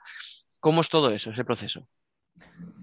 Pues muy emocionante, porque al final es algo que lleva muchísimo trabajo. Sí que es verdad que muchas, muchas veces ves únicamente, ay, hay un europeo de clubes, qué guay. Bueno, sí, ha llegado ya, pero detrás de todo eso eh, hay un trabajo de muchísimos meses, es algo que se estaba preparando desde el año pasado. Y bueno, creo que al final ha sido un europeo muy bonito y creo que ha estado muy bien organizado. Y nosotras, pues bueno, parecíamos niñas pequeñas, ¿no? Cuando te, cuando ves los regalos de Navidad que te brillan los ojos, pues lo mismo. Fue llegar al pabellón, ya estaban las chicas jugando y estábamos todas pues con, con los ojos brillando y con esas ganas de querer jugar ya. Es lo que tiene a que haya, tantos, que haya tantos torneos de la UEFA femeninos. Claro, estamos Y un podcast sin su palo a la UEFA. Hombre, escucha, y si queréis, hablamos del no mundial y si le damos también a FIFA, o sea, ya lo sabéis. También. Y ya puesto. Yo- Yo, yo te iba a preguntar, eh, el primer partido salís con, claro, pabellón, mm, con, con una- con un pabellón enorme, con una pista espectacular, porque una pasada. ¿Cómo, cómo esos son los primeros? Yo veo a un Burela que sale con, a por todas, ¿no? Como siempre en todos los partidos. Pero dentro del equipo, ¿cómo, cómo se vivió ese, ese debut en la, en la Champions que dice Dani? Ah, pues con muchísimos nervios, pero yo creo que fueron nervios muy positivos. O sea, sí que es verdad que antes de, en el vestuario, antes del partido, estábamos todas, ¿sabes? Como con las piernas así ya de quiero salir, quiero salir. O sea, que termine la charla ya, que queremos estar ahí, tanto las que van a salir de titulares como las del banquillo y queríamos ya que llegara el momento. O sea, estábamos con muchas ganas, muchísimas ganas. O sea, como consejo a Fran, que se ha metido a entrenador ahora, mejor esas charlas bien cortitas y dejar a las chicas que disfruten, ¿no? Exacto, con- conciso, conciso, todo muy conciso. Mi- Mis charlas no duran más de dos minutos. Ah, dos, dos minutos está bien. Es que Otra cosa escúchame. es en- otra cosa es en los tiempos muertos y los descansos, pero antes de los partidos. A saber Vale. lo que les dice Fran. Te podrían poner un micrófono. Uy, uy, por favor, ojalá. No. Escucha, yo- perdón porque aquí la entrevistada debería ser Irene, pero te voy a preguntar a ti, Fran. Escucha, tú eres de esos entrenadores, tío, que cuando suena la bocina, tú sigues a tu puta bola dando instrucciones y tiene que ir el, el árbitro a cogerte del cuello y decirte, venga, hostia, que tenemos que seguir. Me encantan esos entrenadores. Depende. Si vas perdiendo, ¿no? Si lo he pedido yo, si lo he pedido yo, sí. Si lo ha pedido el otro, no. Depende. Oye, espera, espera, mira, mira, mira cómo reparto juego, Irene. El, el peor tiempo muerto que hayas vivido en tu vida. A ver, alguno seguro que tienes que recordar por algún motivo, no sé, porque eh, fuera una explicación absurda, porque rompieran algo el entrenador. No hace falta ni que me digas si fue en Alcorcón, antes en Sala, o sea, en Intersala, si es ahora, pero alguno No. que recuerdes. No, pero Piru ahora mismo está poniendo la oreja. Como no tengo que decir nombres, pues. Vamos a ver, claro, puede ser Intersala, puede haber sido ahora en Burela, puede ser con la selección. Y Oye, además es algo que le puede pasar a cualquiera. Yo, bueno, recuerdo un tiempo muerto que de mucho enfado, de ver eh, las fichas de la pizarra volando. Y claro, vale, o sea, si fuera momento sigue. no me, que- no me- no me quería reír porque, claro, o sea, era algo serio y, y realmente nos merecíamos esa bronca, pero claro, imagínate estar ahí escuchando y ver fichas así volando. No sabía ni dónde meterme. De estas veces, como cuando en un- estás en un tanatorio y te da la risa, que dices, Dios, qué mal momento, pero ¿qué voy a hacer? Eh, Yo, yo por eso no uso ficha y uso un rotulado. Mejor, ¿ves? No sale volando. Mejor. Pero escucha, escucha, fue así, pero, pero porque ibais perdiendo, porque estabais jugando muy mal, o sea, ¿recuerdas por qué? Yo creo que estábamos, sí, estábamos jugando muy mal. Estábamos muy, muy empanadas y, y bueno, ya te digo, nos lo merecíamos. Lo que pasa que, claro, fue gracioso el detalle de las fichas. Y de esas he tenido varias, o sea, de ver fichas volando las he visto en muchas ocasiones. Es que eso es un golpe de efecto, ¿eh? Lanzarlo todo por los aires ahí. Queda- puede quedar muy bien, pero cuidado. Entrenadores que nos estéis escuchando, mirad lo que pasa. Que se desvía la atención, o sea. Claro. O por lo menos a mí, igual a otra jugadora, oye, genial, pero ellos, a mí se me entra la risa. De todas formas, ya así un poco en genérico hablo, ¿eh? Ahora ya sí que de verdad que no hablo de nadie en concreto.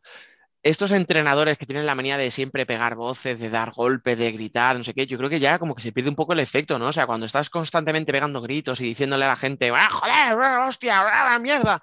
Yo creo que no sirve, ¿no? De nada realmente. Yo creo que, bueno, también te depende de la jugadora, pero llega un momento en el que ya no escuchas. escuchas. Es como que entra por un oído y sale por otro.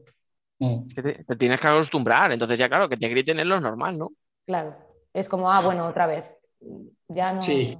Pasa igual con jugadoras. Pues igual tienes una jugadora que te grita todo el rato, te pone caras todo el rato, pues llega un momento en el que ya. Eh, ya que Fran no se lanza a hacer preguntas con un poquito de miga, eh, No puedo, y hablando no de, de la exigencia de ganar títulos, yo quería preguntarte un poco cómo se lleva esa rivalidad con Futsi, eh, que al final es el otro equipo que está llamado a ganarlo todo, ¿no? Sí. Pues eh, de momento, claro, no hemos jugado contra ellas, pero sí que aquí se nota esa rivalidad. Y ya te digo, o sea, todavía no hemos jugado, pero sí que es algo que se tiene muy presente. O sea, al final es el rival a batir. Y bueno, eh, yo la verdad es que tengo muchísimas ganas de vivir un partido Futsi Burela porque, bueno, creo que tiene algo especial. Entonces, bueno, deseándolo, la verdad. Tengo la intuición de que no, de que no van a ser solo dos partidos este año, ¿eh? De liga regular. Yo creo que no, No, sé no por qué me da que alguno más lo va a tocar. Eso espero, eso espero. Hombre, Escucha, de todas formas, tiene que ser, eh, desde tu punto de vista personal, tiene que ser algo curioso, ¿no? O sea, porque al final en Alcorcón, digamos que el máximo rival deportivo puede ser Futsi, por lo menos estos últimos años, por lo que ha demostrado Alcorcón y tal, puede ser el máximo rival, pero estáis como un poquito por debajo, o sea, tú tenías que mirarle hacia arriba. Claro. Pero ahora, que no me suene, que no suene por favor a desprecio, pero ahora miráis un poco al revés. Ahora eres tú la que estás un poquito por encima, ¿no? Y miras hacia abajo. Pero no por, ya digo, sin desprecio, simplemente porque, oye, es, Burela lo está ganando todos los últimos años.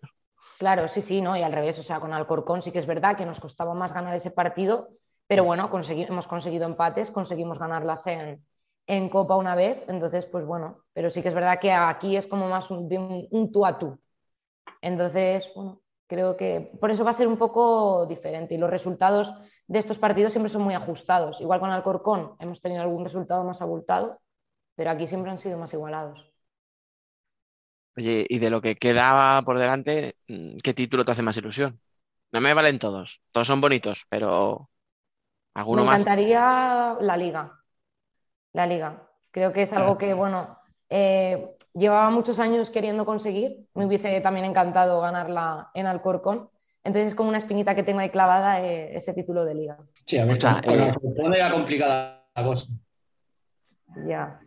Estuvimos una vez ahí, ahí en, el- en aquel playoff en Málaga. Sí, lo que A pasa es decir, que estando, estando estos dos bichos por medio, Ya. la cosa se complica mucho. Es muy complicado, sí. Es como que hay dos ligas, digamos.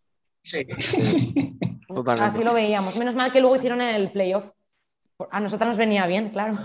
Claro, eso te iba a decir. O sea, la Irene de Alcorcón quería playoff, la Irene de Burela dirá, no, no, no, a lo mejor no tanto, ¿no? Claro, a lo mejor no tanto. Pero bueno. Pero te, te- te gusta el formato de playoff así como está este año. Sí, a mí, bueno, creo que, a ver, tiene las dos caras. O sea, yo entiendo que igual para el que quede primero de liga, pues te dirá que injusto, porque me estoy jugando todo el trabajo de un año en estos partidos, pero bueno, creo que al final así metes más espectáculo. Así, por ejemplo, un tercero o cuarto siguen en lucha, incluso el segundo. Tienes esa motivación de querer entrar en playoff. Entonces creo que enganchas a más equipos. Pero bueno, ya te digo, las dos partes. Claro, es que siempre, yo creo que es algo, ¿no? Que desde el, el que está abajo lo ve muy bien, se iguala, Nosotros como neutrales, pues sí, porque lo que tú dices, porque así a lo mejor a final de temporada el sexto todavía tiene opciones de entrar y tenemos partidos emocionantes. Si no, esto se queda mano a mano entre Fus y Burela y el resto mirando, pues muy bien. ¿no? Es se acabó. Sí, en diciembre se acabó la liga. Se están pegando las dos. Sí, y ya pues tú para motivarte dices, bueno, pues voy a intentar quedar primero de mi liga, por así decirlo. Sí. Como que el tercer puesto es el primero, ¿sabes? Entonces, Es que imaginaros ahora mismo cómo estaría la cosa. O sea, mm, Fusi primero, Burela cuatro puntos, pero es que el tercero está a 11, si no me equivoco. ¿Lo he Sí, visto antes? creo que sí. A ver. Creo Claro. que sí. Es que imagínate ya, a un- o sea, remontale tú a Fusi 11 puntos. ya el tema se complica. Entonces, hombre, yo entiendo que para, Ya para no la organización. que 11 solo a Fusi, es que restarle to- a Bulela también, que va detrás. Playoff. Y si hubieran metido seis equipos en vez de cuatro, mejor. 8. no, no me das cosas raras. Pues te imaginas. ¡Hala! a Todos ahí.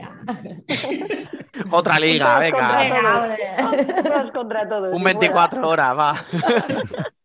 No des ideas, Dani, no des ideas. No, hombre, no, que la federación hay gente seria. ¿Habéis visto cómo pasaba, no? El matojo este del desierto. Sí. Sí. Total.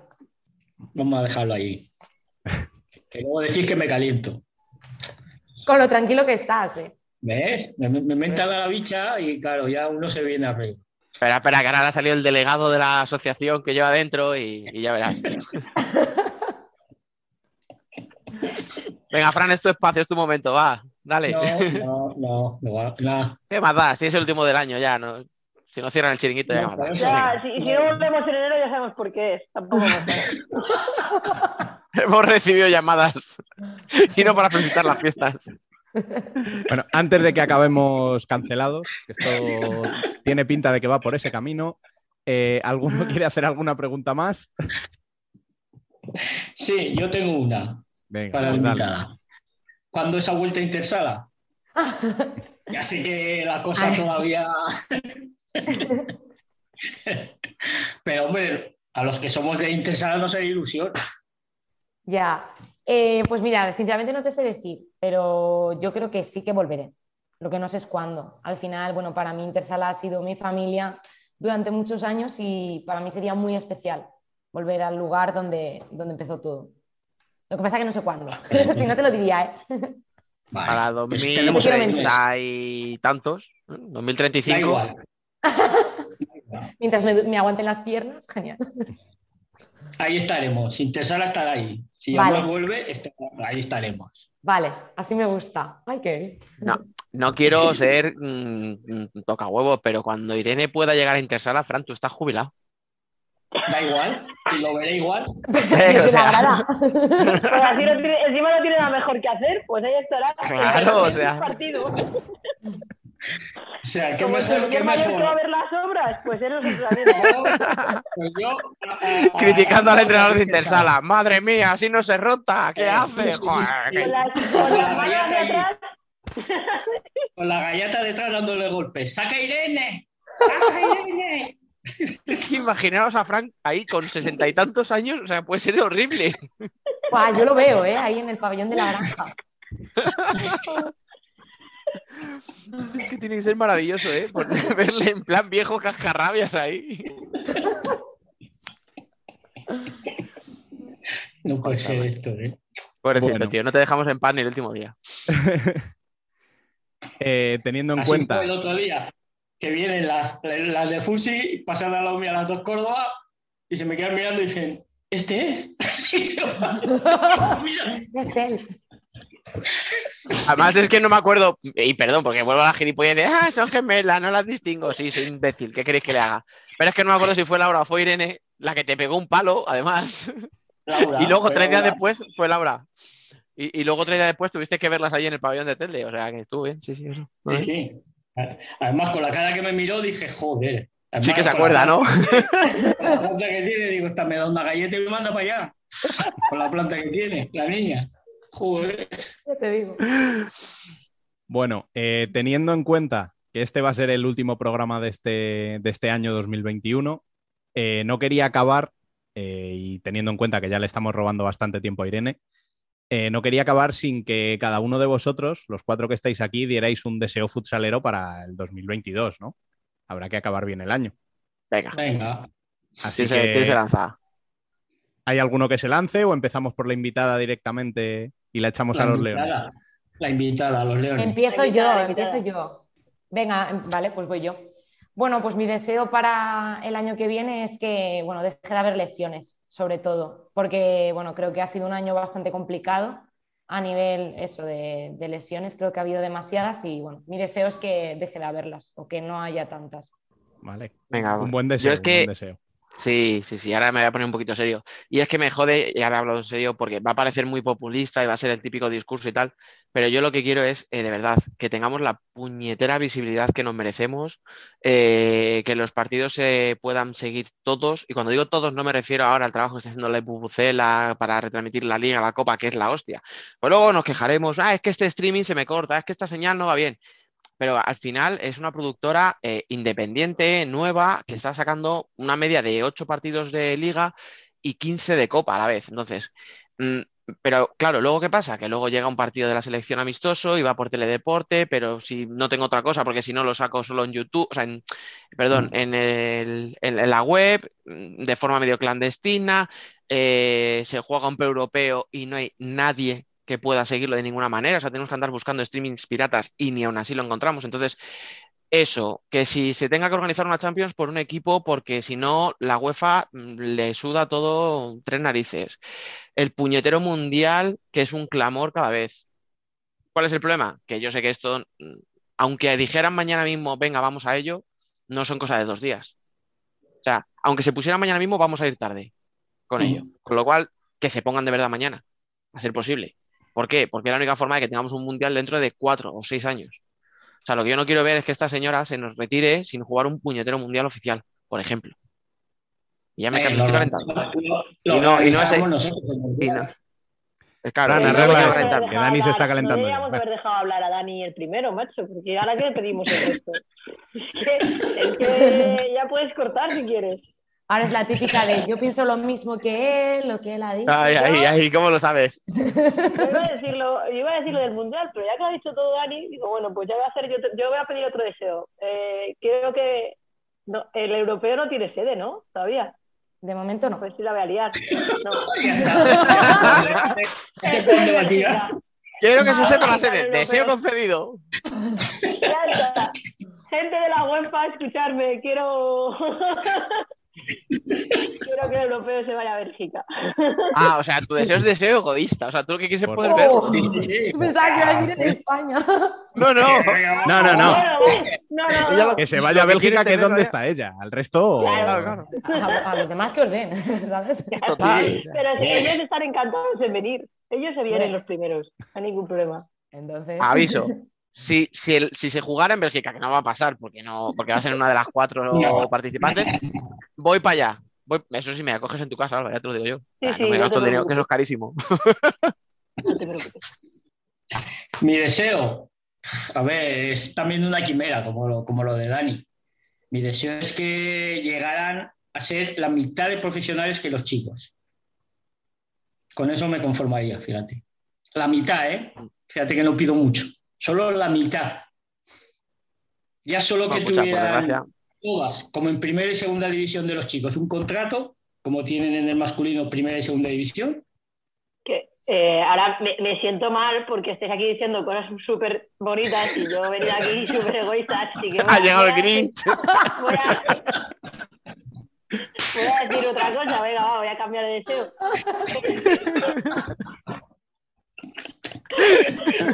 Voy a cambiar, voy a cambiar. Estoy a tiempo, estoy a tiempo, ¿no, Rubén? ¿Puedo? Estás a tiempo, venga, va.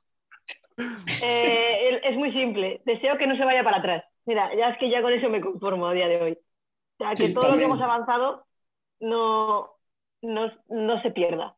Que creo que está siendo bastante, va muy despacio, pero sí que va. Y al menos que no, que no se vaya para atrás. sí, toca ¿Os madera. dais cuenta? ¿Os dais cuenta de todas formas de, de en qué punto estamos ahora hablando en serio? Que nos conformamos con que la mitad de los equipos, la mitad de las jugadoras fueran profesionales, con que Sí. las retransmisiones mm, no sean clandestinas y con que mm, tengamos un torneo oficial. O sea, de verdad. es que es muy, es muy heavy, ¿eh? O sea, Es muy, es muy lamentable, no heavy. no, pero es que luego llega el 8 de marzo y todos nos ponemos el logo morado y todos apoyamos a la mujer, mira, ahí nos va a tomar por. Ya. Que- venga, Bueno, deseo, deseo de 2022, que haya más jugadoras como Irene, coño. Ya está, se acabó. Somos gente como vosotros, ¿eh? Que sois Eh. unos soletes. Ay. Bueno, No, con, no, esos, a ver. con esos buenos A ver. deseos. eh, El mejor, el mejor deseo que tengo yo es que nos llegue una camiseta de Burela. Bueno, o sea. Pero, Pero vamos a con mi ver. nombre, ¿no? ¿O la quieres con el tuyo? No, no, yo con tu nombre. Vale, Me vale. conformo.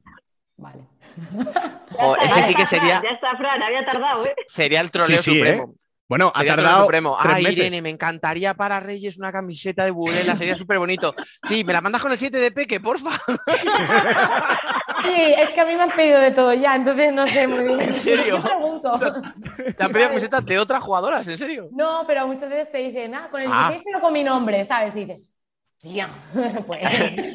Es como, me gusta cómo juegas, pero no tanto, ¿vale?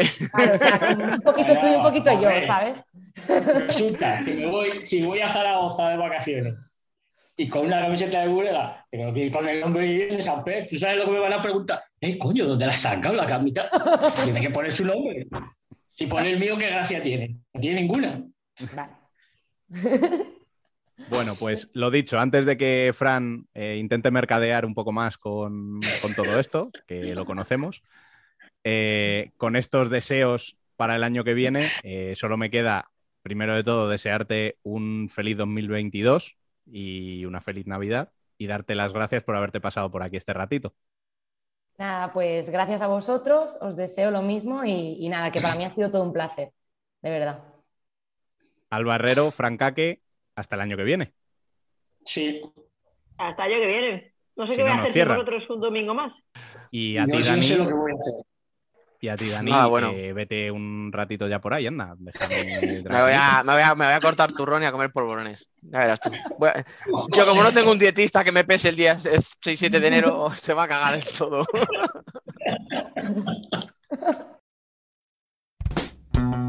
Es hora de echar la persiana y colgar el cartel de cerrado por vacaciones. Nos vamos casi un mes. Esperamos que nos echéis un poquito de menos, aunque con todo lo que se viene encima de fiestas y celebraciones, quizá no sea bueno preguntar. Desde el equipo de Futsal Corner queremos desearos unas muy felices fiestas, un próspero 2022, que disfrutéis de la compañía de vuestros seres queridos y que comáis y bebáis con moderación, que luego la cuesta de enero es muy difícil de subir y los gimnasios están llenos de buenas intenciones y poco más. Intentaremos manteneros al día de lo que suceda en el futsal, aunque a menor ritmo, como entenderéis, en nuestras redes sociales, web y canal de YouTube. Volveremos cuando pasen las fiestas. Hasta entonces, y más que nunca, sed felices.